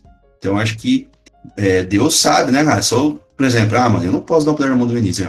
Só essa semana já tinha matado um monte de gente. Não dá, entendeu? Esse cara ia, não ia dar certo. Então não tem como. Para ele não dá, entendeu? Tem que pensar em algum abençoar ele de alguma outra forma. Poder esquece. Dá dinheiro, né? Dá dinheiro. É, tem que não vai, não vai dar certo, entendeu? Então, é, eu vou muito para esse sentido, cara. A nossa justiça própria, por mais que seja bonita, seja polida aos nossos olhos, e às vezes até mesmo nos olhos de muitas pessoas, à nossa volta. Ah, não, cara, com certeza, não, você está falando a verdade, você está certo, não sei o que, eu faria também, eu faria o mesmo. Mas e diante de Deus, cara, será que ele concorda com essas afirmações? Será que é isso mesmo? Então, acho que isso é um ponto bem complicado também. É, e pode ver que a Bíblia fala do próprio João, né, que era o mais manso de todos os, dos seguidores de Jesus ali, perdeu a paciência com uma cidade e falou, Jesus, será que a gente não pode orar para cair fogo do céu ali e passar as pessoas? Aí Jesus fala, claro que não, né, cara? Não é pra isso que eu te dei poder, né? Então, imagina se a gente hoje, tão afastado de Jesus quanto a gente é, né? É, receber poder e acabar passando metade do planeta. Então, melhor mesmo que não tenha poder para isso. Então, assim, é, é só para complementar, né, o que o, que o, o Vini falou. É, Isaías, né, acho que Isaías 64, é, versículo 6, vai falar que a nossa, a nossa justiça né? Ela é como o trapo de imundícia. Então, assim, é... e Deus, assim, Deus ele vai vir com um, um, um discurso sobre, sobre Isaías, né? É, antes disso, Deus havia apresentado a Isaías a vinda do Messias, né? É, acerca do, de, da vinda de Jesus. Mas Deus ele vai vir e vai cravar isso, porque não, não é de hoje. Não é de hoje que nós queremos fazer justiça com as próprias mãos, né? É, é, é, como, como falado antes, a nossa natureza é assim. As, nós vamos achar que estamos fazendo certo e vamos estar fazendo errado, né? Apóstolo Paulo ele vai dizer que o, o bem que ele deseja ele não consegue, mas o mal que ele não quer ele faz. Isso é natural nosso. E por mais que achamos que, que, que, que, que podemos, que conseguimos, é muito difícil. Né? O, o poder, ele é algo que é, eu consigo falar livremente do poder, né? Talvez que não vá acontecer nada comigo e, e coisa e tal, porque eu não tenho ele. Mas o dia que eu tiver ele, eu não sei como vai ser a minha cabeça, né? O Dr. Manhattan, aí a gente volta para para para para obra, né? O Dr. Manhattan era um cara normal. E aí ele vira um cara totalmente fora da caixinha, né? E assim, nós podemos ver isso no nosso dia a dia, né? Como eu falei, vão existir pessoas que vão externar aquilo que elas já são, né? É... Ou melhor, a grande maioria vai externar isso, né? É... O, que, o que nos impede ainda um pouco, né? De, de, de, de, acabarmos por tomar esse rumo é justamente é, é, um pouco do que, do que, de tudo que foi falado aqui, né? É, é, é, é a criação de Deus, né? Por nós sermos a, a imagem dele, então termos um pouco dessa essência através do Espírito, né? O Espírito Santo, né? Que nos dá o, fru, o fruto. Tudo isso vai nos limitar, né? a fazer, a, a tomar certos rumos. Mas por quê? Porque nós temos Deus. Mas quando a gente olha para uma obra onde Deus, teoricamente, é subjetivo, né? É, é, você não tem a certeza de existir um Deus, mas também não tem a certeza de que não existe um. Mas você vê nitidamente que todos aqueles personagens não têm Deus na vida deles. Automaticamente, tudo que é ruim que existe dentro deles através do poder vai aflorar. Cara, o que é mais intrigante de tudo isso é. Eu vou dar minha opinião como alguém que é, é CAC e pratica mentalidade de combate o tempo todo e tem treinamento e estudou Krav Maga, tem arma em casa, tem tem porte e então assim, cara, eu entendo muito do que o Vini fala e esse aí, vamos dizer assim, e é porque tudo ocorre de uma forma assim, cara, é questão de você ter aquilo que eu falo da maturidade do treinamento, né? É, por isso que eu digo que tudo que a gente. Todo poder vem. Com grandes poderes vem grandes responsabilidades, né, cara? A filosofia do tio Ben, né? Então, quando você alcança um determinado grau de responsabilidade, é, isso muda. Essa coisa do, do ímpeto de justiça, por mais que eu entenda muito do que. E qual que é o primeiro gap que você aprende com todo. Cara, eu já tive aula com, com especialistas de Israel, cara. Cara, tem cara que fala, cara, na dúvida, seja, deixa, seja, seja assaltado, não reaja. Por quê? Porque é o que ele falou, cara. Nossa justiça é trapo de imundícia. Muitas vezes a gente vai julgar errado. É a sua vida que está em risco ali, né? Então, e outras situações, né, cara, que você fala. É, e, e, eu falo, cara, tipo assim, eu já tive, eu, já, eu fui por um clube de tiro, eu fui treinar arco e flecha, muito nesse pensamento de se eu, eu não tô nem aí, se eu sou cristão, se eu sou pastor, se eu precisar defender minha casa e minha família, eu vou pra cá e pra dentro e, e que chore a mãe do cara e não a minha, entendeu? Só que à medida que você amadurece, você cresce nesse conceito, você vai alcançando um equilíbrio, isso muda. Tipo assim, essa mentalidade, essa coisa de você entender, de você conseguir ler o ambiente, de você não se colocar mais em situação de risco, de você saber identificar, de você fazer linguagem corporal. As medidas que você vai ganhando uma certa segurança vão te deixando com equilíbrio e dizer assim, cara, não tem por que eu reagir. Entendeu? Não é você ser fraco, nem você. É você entender que você está blindado, vai ser comprometido a tua índole moral, porque você às vezes até não reagir, né? Numa briga de trânsito, né, cara? Você fala assim, cara, vai na paz, Deus abençoe, porque você sabe que não vai ter necessidade de reação.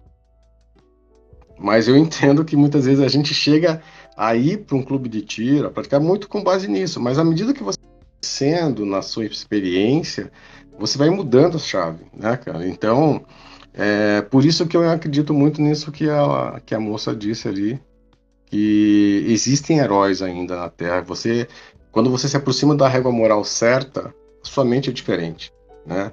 A gente está falando de uma obra que é totalmente humanista, de pessoas que não têm responsabilidade moral nenhuma. Mas quando você se coloca numa posição de você buscar uma consciência maior, de você ter um nível de consciência centrada em Deus, a coisa muda, né? Bem, é muito diferente. Por isso que países onde a, o porte é liberado são os índices, são os menores índices de homicídio que existem. Mas não é essa a discussão, não é esse o assunto e bola para frente. É, pois é, eu acredito que poucas guerras podem ser compradas, né? E brigar em trânsito não é uma delas, né? Eu, eu tenho muito da eu tenho muito, eu sou um cara muito pacifista, contanto que as coisas não cheguem aqui em casa. Aí quando eu acho que chega em casa, eu já mudo do, do modo paladino para talvez o modo algoz, né? Passa de protetor para atacante. Então Você é pacífico, não pacifista. É, é exatamente, né? Eu não, dou um boi para não entrar na briga, aboiado para não sair dela. É, eu penso assim também. Eu acredito que a gente tem que dar valor, né? Tem que dar valor à vida e entender os momentos e saber ler as, as situações, né? Porque se colocar muitas vezes em. É aquele negócio da habilidade, né? A gente não tem habilidade. Quando tem habilidade, começa a ficar audacioso. Né? E acredita que pode passar por certas situações, dar aquele quê de segurança e achar que vai vencer uma, uma briga ou que vai conseguir é, se defender de um, de um ataque, qualquer coisa, e acabar se dando mal, né? Porque sempre tem alguém que conhece um pouco mais ou tem uma audácia maior, né? Então tem que ter muito cuidado mesmo, né? Quem tá ouvindo aí a gente conversar sobre isso, tenha muito cuidado em comprar brigas, porque certas brigas são melhores não ser compradas. Mas disse o super-homem existe e ele é americano. O que eu disse foi: Deus existe. E ele é americano.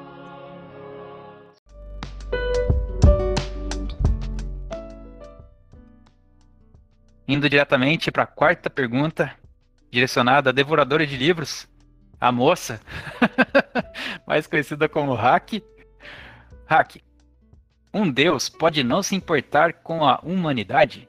Só para o pastor não ficar achando que o nome é Hack, eu sou Raquel, o apelido que é Hack. Minha mãe deu um nome normal para mim. Hack, hack, é porque é raquete. Ela dá uma saquetada na gente às vezes. Mas voltando à pergunta, a, a resposta curta é pode. Pode porque a gente está falando de um deus com letra minúscula. Né? A gente está falando de personagens que não são deuses de fato, eles não são seres não criados, né? Eles foram criados, eles são criaturas de alguma outra, de um outro ser, né? Dependendo do, da história que você está se baseando, né? No caso, Manhattan ele era um homem, né? Foi, né? Teoricamente, os homens mesmo na, nos dos gibis, só tem uma origem única que é o Deus Criador. Então ele não é Deus de fato. E aí, sendo homem, tudo desanda, né? Você não vai agir conforme um Deus não criado, né? O único que existe vai agir, né? Você vai agir como um homem, mesmo que você tenha mais poderes do que um humano normal. E aí pode acontecer de você não se importar com a humanidade mesmo.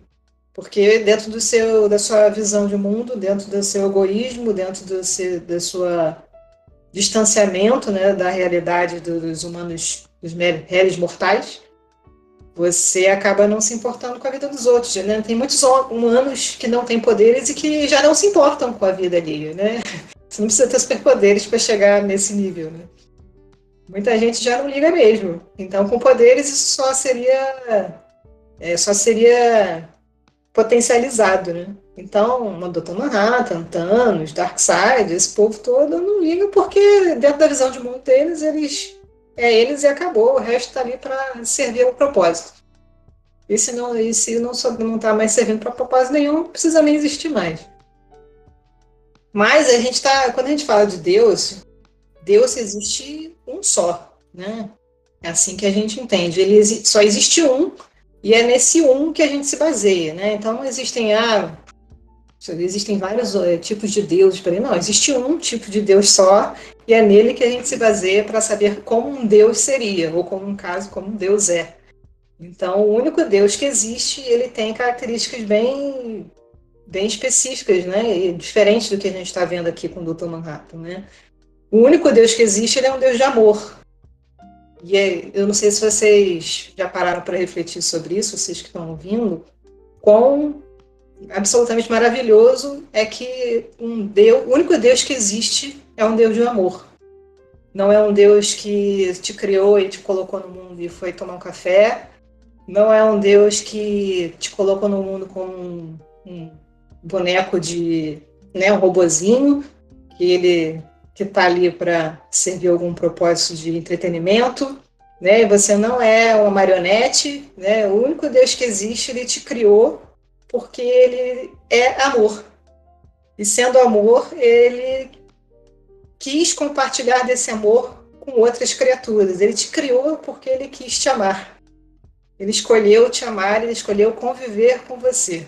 Você já parou para pensar que quão absurdamente maravilhoso isso, porque o Deus não precisava ser assim, né? Você pode, você consegue imaginar, todo ser humano tem criatividade, consegue imaginar tipos diferentes de Deus, né?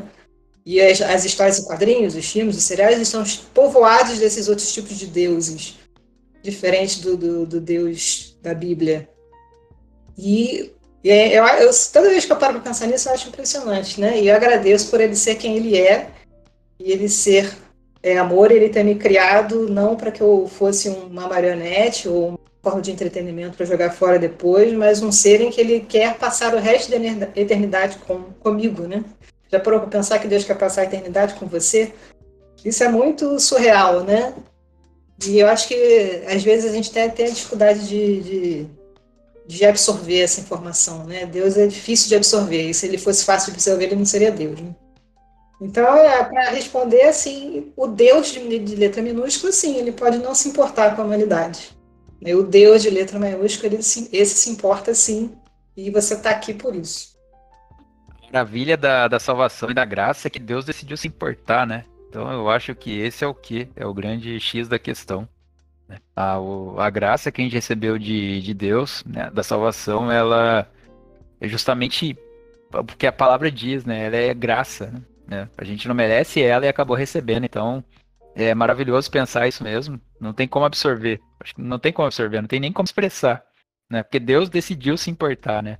Poderia muito bem ter virado as costas e deixado as coisas pegando fogo. Mas ele está aí sustentando o universo pelo poder da palavra dele e através das mãos dele ele controla todas as coisas. Então eu acredito realmente que a visão de, de mundo que a gente vai ver sempre na mídia de são deturpações da, da divindade, né? São homens com poderes, né? E não de fato o, o reflexo de Deus. Né? Nunca, nunca um Deus que seja representado, por mais que poderoso que seja a criatura que esteja em tela, ela é um reflexo do homem com poder. Né? Ela não vai ser de fato a representação de Deus, porque o homem não consegue compreender a maravilha que é a graça e a sabedoria do Senhor. Assim, só só para complementar, só para complementar, né, e concordando, né, com o que a Raquel falou, né, é, é, é interessante ela, ela utilizar essa questão do Deus, né, com Deus com, com D minúsculo, e assim, a gente vai sair da ficção e a gente vai para a história. A gente vai pegar lá na Bíblia os cananeus, os, uma série de povos que adoravam Baal, adoravam é, uma série de, teoricamente, deuses, né? Que nunca se importaram com ninguém, na verdade, né? É, não, não havia uma importância. A gente vai trazer isso, né, para que hoje a gente chama de mitologia, mas em algum tempo era, né, o panteão grego, né, onde os deuses eles só se preocupavam consigo mesmo, né? E a gente vai pegar aí a mitologia hindu, onde vamos ter Shiva, vamos ter é, uma série de, de, de, de, Essa é o retrato dos deuses, né? Com D minúsculo, que nós vamos ver por aí. São seres extremamente egoístas e que pensam em si, em, em si próprio, né? E aí quando a gente fala, né, é, é de um Deus, né, é, é esse Deus que esse sim representa a nossa verdade, né? O qual a Bíblia vai falar que Jesus é o caminho, a verdade e a vida. Então, Jesus ele é a nossa verdade, ele é a verdade é, é, é a qual, né, nos direciona para é, o sagrado. A gente vai entender da seguinte forma que ele vai expressar o que nenhum outro, né, é, expressou, que é o amor. Ninguém, nenhum desses outros deuses descritos morreu por nós numa cruz. Nenhum desses outros deuses descritos fez nenhum sacrifício por ninguém. Pelo contrário, eles exigiam o sacrifício, né? Aí vão ter pessoas que vão falar, ah, não, mas Deus lá no Antigo Testamento, não sei o que, tal, tal. Mas Deus ele sempre foi amor. O grande problema nunca foi o ser humano, o, nunca foi Deus. O grande problema sempre foi o ser humano. O ser humano desde o Jardim do Éden ele foi desobediente. O ser humano desde o Jardim do Éden desejou aquilo que a gente está discutindo hoje, que é o poder. Desejou ter em sua posse aquilo que não era seu. Então, assim, a gente vai chegar num ponto em que a gente vai olhar para Deus e a gente vai entender realmente a distância muito grande que existe entre qualquer um que tenta se colocar, né, como um Deus e verdadeiramente Deus. Porque Deus ele é intranscendível, ele está longe de qualquer imaginação, de qualquer tentativa do homem de tentar ser. E assim, basicamente isso. Cara, eu sou suspeito a falar, né? Eu sou apaixonado por Deus, por Deus em toda a sua essência, né? Então eu olho muito para eu olho muito para o Gênesis e olho muito para o primeiro mandamento, que não haverá o Deus de mim, né? Então você vê que Deus sempre se colocou numa posição muito acima dos outros deuses. Então, primeiro porque quando você vai estudar a origem, tudo, o que Deus fez, Deus nunca quis uma religião, né? Quem criou Deus quis uma coisa completamente diferente. Nós colocamos Deus numa caixa, Jesus numa, numa num universo é, litúrgico e a gente não consegue viver a grandeza do reino como ele é, como ele se apresenta na Bíblia. Muitas vezes a gente fica escravo de um conceito filosófico, teológico e a gente deixa de viver a grandeza da essência de Deus mesmo na nossa própria existência. Porque Deus nunca está atrelado àquilo que é o conceito, né? Deus nunca está preso somente àquela ideia, ah, porque ele é isso, porque ele é aquilo, ele sempre transcende tudo aquilo, porque ele não está preso ao nosso, ao nosso cronos, né? Ele não está preso ao nosso conceito limitado, ele não está preso à nossa caixa mental, cranial, neural. Ele foi ele que criou tudo isso, né? Então, tipo assim, todo o meu conceito de ideia partiu dele. Então, ele sabe, ele é muito maior do que tudo que eu posso alcançar. Por isso que a Bíblia vai dizer que olhos não viram, né, cara? Tipo assim, a gente ainda não desceu no nosso coração, no nosso entendimento, toda a grandeza que Deus tem. E quando eu vou, eu, eu me deparo com esses textos na Bíblia, eu falo assim, Senhor, me ajuda a, a me ajuda a não me, não me limitar a perceber a tua grandeza e o teu amor, como ela colocou assim, né? Porque eu sou muito limitado, né? Minha percepção é muito limitada.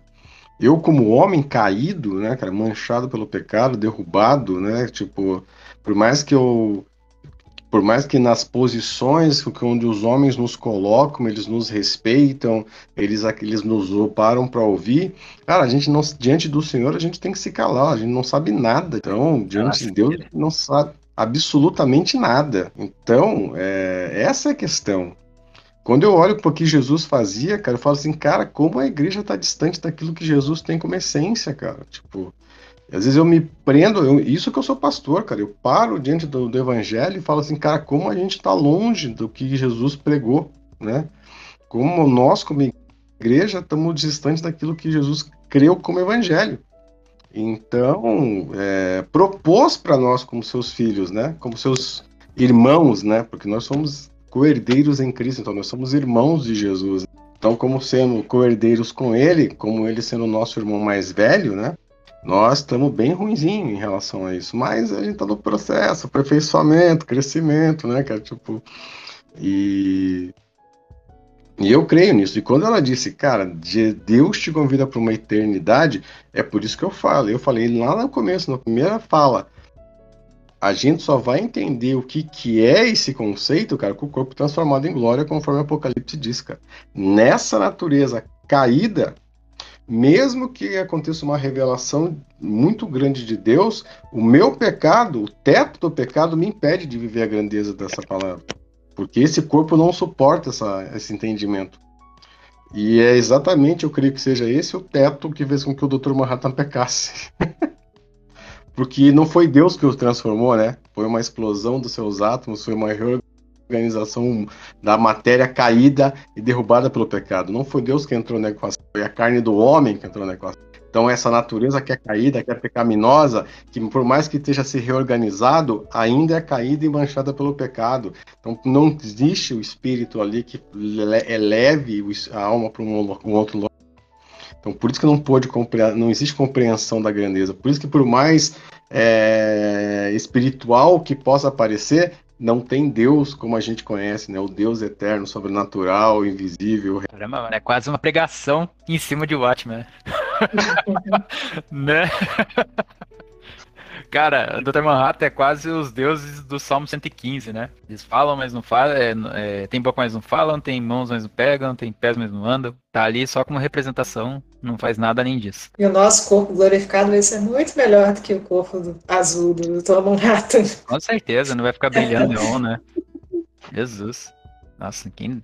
Eu, eu gosto da cor azul, mas, mano, ficar brilhando o dia inteiro não dá, não.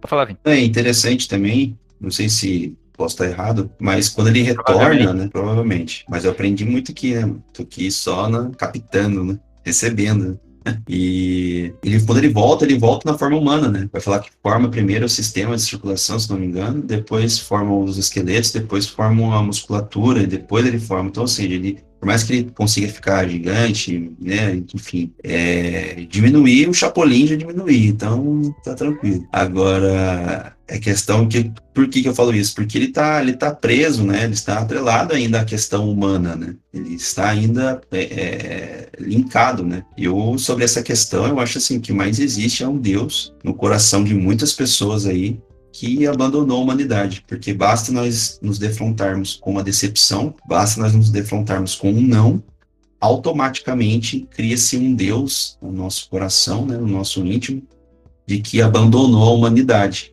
Na verdade, a humanidade individual, né? Da pessoa mesmo em si, só apenas. Então, eu percebo muito isso, cara. É, ah, não aconteceu do jeito que eu queria, ah, Deus, tá vendo Deus? Por que Deus? Sabe assim, às vezes são coisas pesadas, né? Por exemplo, o luto é algo pesado, né? Eu ainda não, não passei por, esse, é, por essa situação, né, de um luto de uma pessoa muito próxima, né? Mas é, imagino que deva ser muito difícil. Mas ao mesmo tempo que eu vejo pessoas que jogam a responsabilidade em cima de Deus, querendo saber o porquê, e isso, ah, Deus não, me ama, Deus não ama ninguém, por que, por que levou tal fulano, por que, que levou tal pessoa? Eu vejo outras pessoas tendo um nível de maturidade em dizer, cara, nós nos encontraremos daqui a pouco. Sabe, você, né, você retornou ao lugar de onde você veio, de onde nós todos nós iremos, né, partindo desse ponto, né, da, da visão cristã. Então, acredito que o que mais exista é, cara, são, são, são deuses aí no coração das pessoas, né? Volto a dizer, para finalizar aqui, que abandonaram a humanidade. Quando, na verdade, Deus ele, ele vai propor uma é, redenção, né? Você se arrependa, como eu ouço bastante, nós somos ministros onde o nosso maior ministério é a reconciliação, reconciliação da humanidade para com Deus, né? Hoje existe essa possibilidade, hoje é, isso é alcançável. Hoje nós podemos receber o Espírito, nós podemos chamar Deus de Pai, mais uma vez. Então, é, eu acredito nisso, cara. Acho que que mais existe e são deuses, com D minúsculo, é óbvio, individuais no coração de, de muitas pessoas que, de fato, é, abandonaram é, a humanidade. E isso gera um grande problema, cara. Muitas vezes você vai conversar com pessoas que passaram por algum tipo de frustração e essa frustração humana é, cria um bloqueio entre ela e Deus. Ele gera uma incredulidade muito grande. E ali ela tem uma dificuldade, né? De, levanta-se de fato uma fortaleza, né? E ela tem uma dificuldade, ela joga a culpa em Deus, a igreja não presta, então nada mais presta, tal. O pastor de determinado local fez isso comigo, ou os irmãos de determinado local fez isso comigo, enfim. Isso gera um grande problema, a pessoa deixa de enxergar quem Deus é por causa de pessoas, né? Acho que por mais que sejamos a imagem e a semelhança, estamos longe muitas vezes de talvez representar de uma forma total o que quem é Deus. Né? Então, as decepções humanas não, nos, não deveriam né, ter o peso de nos afastar da presença de Deus aí. Então, eu acredito mais nesse sentido aí também, vou mais por esse caminho. É, tem quase uma citação da cabana aí, né? Quando dor é tudo que você consegue ver, você não consegue me enxergar, né? Ele, é, na, na, no filme A Cabana tem essa citação sobre, sobre Deus, né? Voltando aí dois podcasts atrás aí, caramba. Meu Deus, eu saindo fora da curva aqui. Galera, então acho que a gente já pode. A gente falando junto, né? Oi? Como é bom ter várias pessoas dando opinião, né, cara? Tipo assim, você aprende com todo mundo, né? Cara, Fico muito feliz com isso. Eu aprendi muito com o Vini hoje aqui. Essa última fala do Vini, pô, cereja do bolo. Dá pra terminar com ela. Ô, Snow, o que, que você fala? Ah, dá pra terminar com ela, me, me quebra, né? Mentira, tipo, essa, vai ter consideração. Não, não, não, quer que eu fale, é? Fala diretamente pra não, mim. Não, não, não, pode falar. Colocamos duas cerejas no bolo, então. Uma cereja é melhor, né? Jesus Cristo, é que aqui o Snow é assim, cereja. Ele, ele, ele, fica com ciúme se a gente não der atenção pra ele. Não, mentira, não, não, não eu vou falar que a gente ainda vai passar mas, se, eu fosse, se eu fosse do Dr. Manhattan, a gente passava já. Em cima do... Então aí, fechou. não, deixa eu só fazer uma consideração aqui sobre o que a Raquel falou sobre a bondade de Deus, né? Nos seus argumentos sobre a, a origem do universo, uh, o William Lane Craig, William Lane Craig, ele vai dizer o seguinte, que o universo necessariamente precisa de Deus para ter acontecido. E necessariamente precisa de um Deus dotado de personalidade, vontade e pessoalidade. O que ele quer dizer com isso, basicamente, é que Deus não é distante. Ele é real, ele é próximo, né? E como é bom que assim seja, né? Como a Raquel falou, como é bom que Deus seja amor e seja bom, né? E isso claramente faz parte da sua natureza, né? Sua natureza imutável. Imagina o quão triste seria se nós tivéssemos nas, nas mãos de um Deus que tivesse alterações de humor, de personalidade, ou que fosse essencialmente mal, né? A gente vive num mundo aí que a gente tem certeza que é um mundo criado por um Deus bom, um Deus que é bom em tudo que faz, né? Quando ele está lá no início de tudo criando o mundo, né? Ele cria alguma coisa e fala, ah, isso aqui é bom, né? E essas coisas só eram boas porque saíram das mãos de um Deus bom, de Deus plenamente bom, né? Então, assim, é evidente que se nós estivéssemos na, nas mãos de um Deus com D minúsculo, um Deus uh, mais parecido com um ser humano em suas características uh, mentais e sua personalidade, nós estaríamos condenados, né? Certamente esses deuses menores nos abandonariam, né? Nos escravizarão, né? escravizariam e se não abandonasse, não abandonasse todo mundo, abandonariam aqueles que eles reprovassem, né? Que achassem que não, não eram bons o suficientes. Mas Deus lá desde o Éden tem preparado um, caminho de volta, né? esse caminho de volta, graças a Deus, é Jesus. Posso ouvir um grito de glória aí?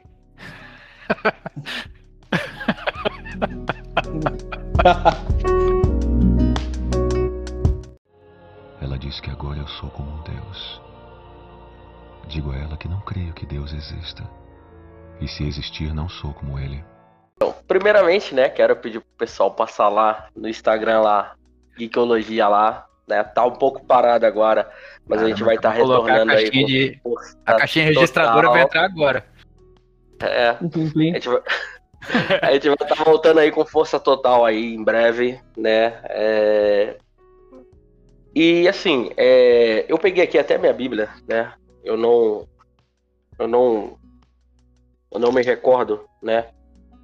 Como que está escrito, mas lá em Salmos 73, né? É, o, o salmista Asaf, né, que é quem escreve esse salmo, ele vai começar o discurso dizendo o seguinte: que verdadeiramente Deus é bom para com Israel, né, para com os limpos de coração. E após isso ele vai começar a falar o quanto que os pés dele quase se desviaram, porque é, as pessoas más também eram agraciadas por Deus. E ele começa todo um discurso dando a entender que aquilo ali estava incomodando a ele, né? É, em meio a tudo isso que a gente falou, é referente ao poder, referente à, à, à, à bondade de Deus, né? E o que Deus representa para nós, eu pego o trecho final, que depois de toda, toda forma de filosofia que ele vai trazer nesse salmo, ele vai dizer o seguinte no Salmo 28. Mas para mim, bom é aproximar-me de Deus, pus a minha confiança no Senhor para anunciar todas as suas obras. É, é isso. Eu, eu acredito que todo esse discurso, né, todo esse bate-papo, todo esse diálogo que a gente teve, é, se resume nisso, né? É entendermos primeiramente que nenhum ser humano vai chegar a ser Deus. E segundo, que a gente precisa colocar toda a nossa confiança em Deus para se aproximar dele, para que assim, né, possamos viver a plenitude daquilo que ele tem para nós. Cara, primordialmente, se algum de vocês ainda não leu Watchmen, leia. Eu acho que vale a leitura.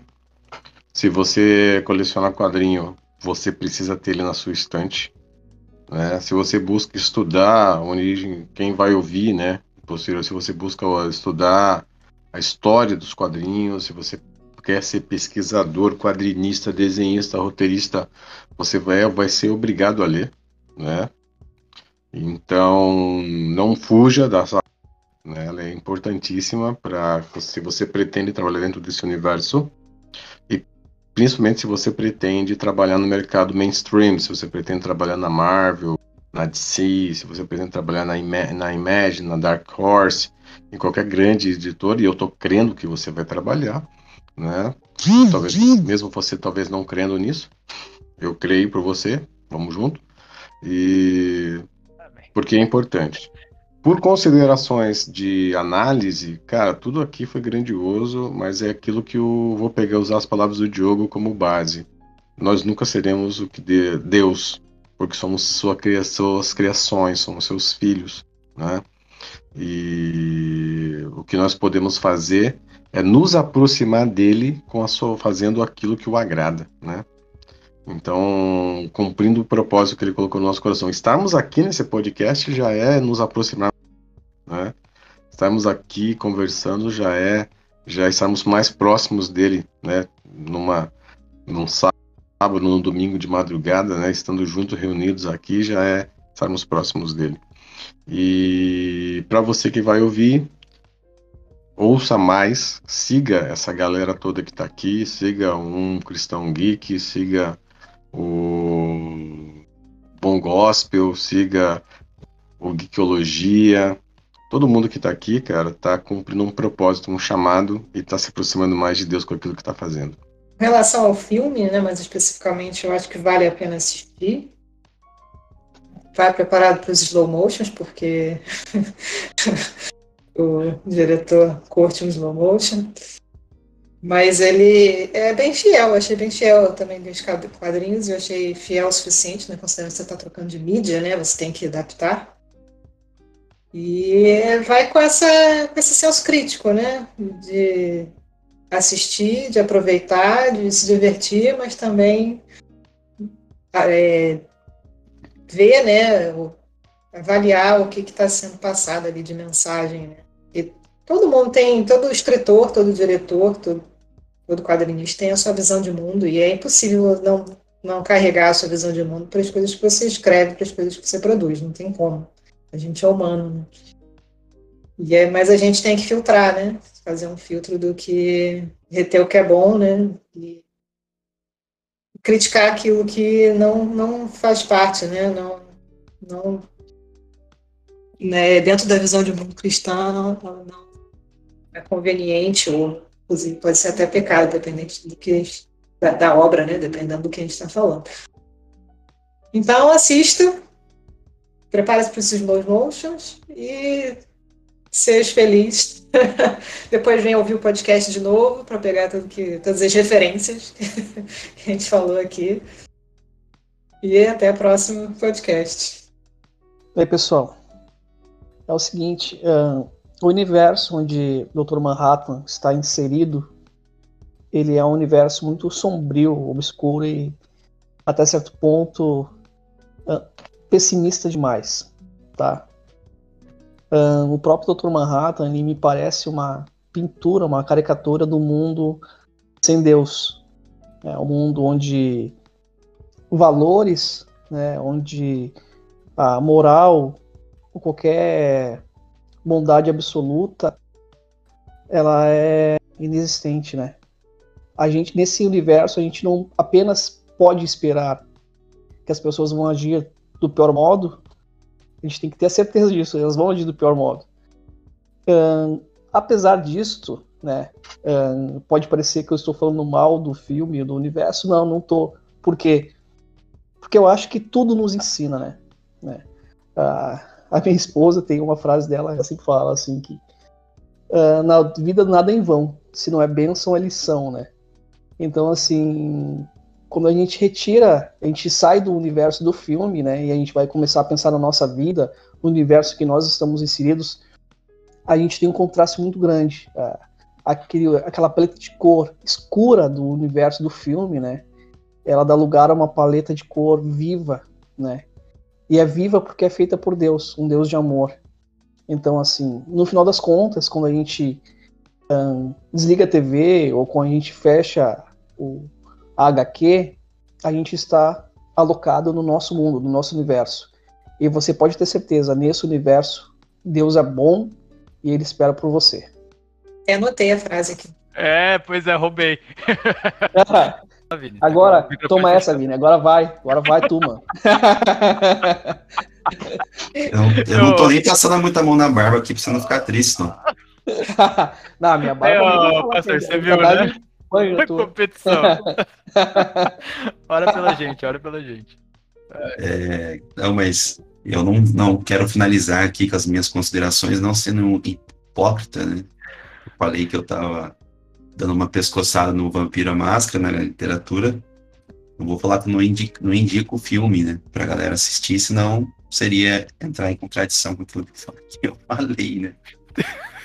Sendo que o Vampiro Máscara também é bem é punk. É muito pior. É muito pior. Mas é assim, tem que ter um filtro, cara. Tem, tem, tem um filtro. É, se você é. for menor, né, cara, converse com seus, seus pais, né, cara, você precisa, né, se você for menor, na verdade, você nem pode assistir. Acho que já começa por aí. Mas, enfim, acho que a gente tem que ter um filtro, né, tudo, acho que muita coisa que a gente pode usar sem moderação é o modo carreira do FIFA, fifinha, e, e é isso aí. Do mais, é, acho que nós devemos ter um filtro, cara, é um filme para maiores, então terão cenas ali. Se você tem dificuldades, se você tem gatilhos que te levam ao pecado, tem, tome cuidado com isso, tá? Para você não, né, aquele que tá em pé, vigia para que não caia. Então, mas de fato é um filme de super-herói que tem essa visão um pouco mais dark, um pouco mais sombrio, um pouco mais puxada, como foi falado aqui, né? E era de fato esse o objetivo, enfim, foi um, um divisor de águas ali, um, não um novo gênero, mas talvez uma nova forma escrever né, esse gênero do herói. Então, é isso. Acho que é ficção, tenha sempre essa questão, nós falamos aqui, né? Saiba diferenciar ficção, mundo real. Cuidado para que quando você não tenha nenhuma informação, quando você não tem base nenhuma sobre determinado assunto e você ouve algo, aquilo se torna a sua base, se torna aquilo que você tem como verdade. Então, sempre tem uma base muito firme na Bíblia, no Evangelho, tenha sempre um relacionamento com o seu pastor, com o seu líder, peça para que ele te orienta, né, te oriente, ore pela sua vida, exponha isso, né, dentro da sua igreja, dentro do seu ambiente. Se você não tem nenhuma igreja, está escutando aqui o podcast por curiosidade, cara, recomendo. Acredito que estar em corpo, estar num lugar onde as pessoas têm o mesmo objetivo, estar num lugar onde as pessoas amam você, amam a sua vida, com certeza vai facilitar o processo de conhecimento de Deus. Então, é, é é isso, cara. Podcast aqui, espero que esteja é, de alguma forma agregando conhecimento, como foi dito aqui. Se não é bênção, é lição. Então, fica aí para nós é, tudo isso. Espero que Deus continue nos abençoando, que abençoe você, que nós possamos aí, nos encontrar muitas e muitas vezes ainda.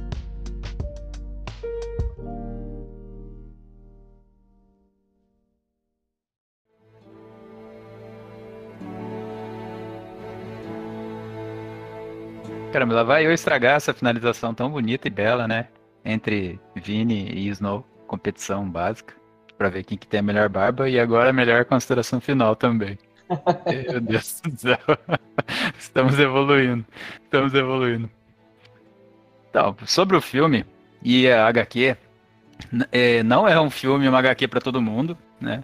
É, quem, quem leu o HQ sabe que tem palavra de baixo calão, tem cenas que não são legais, né? Tem uma estrutura que ela é um pouco diferente, até mesmo na base da leitura. Quem está acostumado com HQ comum vai ver que o Watchmen tem uma pegada muito mais dark, muito mais pessimista. Então pode ser que ela não agrade todo mundo, mas é, quem tiver curiosidade, né? Se você tem aí é, maior, é maior de 18 anos, ou pelo menos já tem um pleno entendimento da, das consequências das suas atitudes, se você for ler, vai ler de cabeça aberta, vai é, tendo aquele filtro de tirar todas as coisas que estão ali dentro, separar as coisas que são boas, que vão te agregar, né? Aquilo que vai trazer para você um conhecimento e maturidade, né? Não tirar é, todas as informações ao pé da letra, porque senão você vai acabar acreditando que o mundo é um mundo perdido e sem salvação, e que todas as pessoas buscam só a destruição, e que um dia tudo vai acabar e não vai ter mais cor, e na verdade não é isso, né? É, tudo aquilo que é passado ali é a visão de alguém que perdeu a esperança na vida que, tá, que tem, que existe. Então ele expressa da maneira que ele pode aquela visão que ele tem sobre o mundo. E a visão que a gente tem sobre o mundo, ela não está baseada na, nos fundamentos humanos. Ela está baseada, baseada nos fundamentos de, de, de Deus. Né? Então a nossa vida ela não é mais nossa, ela é de Jesus Cristo.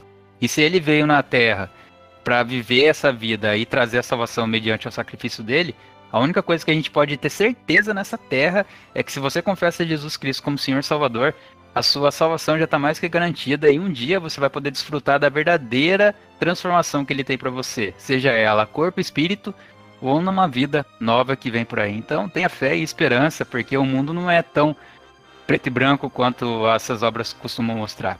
Meus amigos, fiquem com Deus e até uma próxima.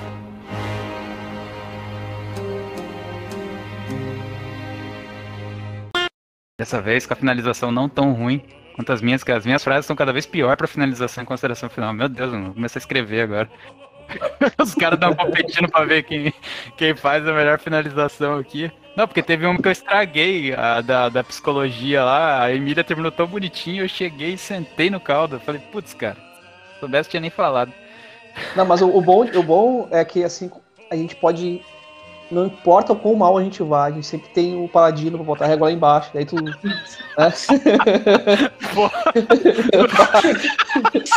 Caraca! Oh, beleza, obrigado também, amo vocês. Um dia alguém fala, mano, você tá tão ruim quanto o Paladino, você pode saber que você, mano, pode parar. E já, já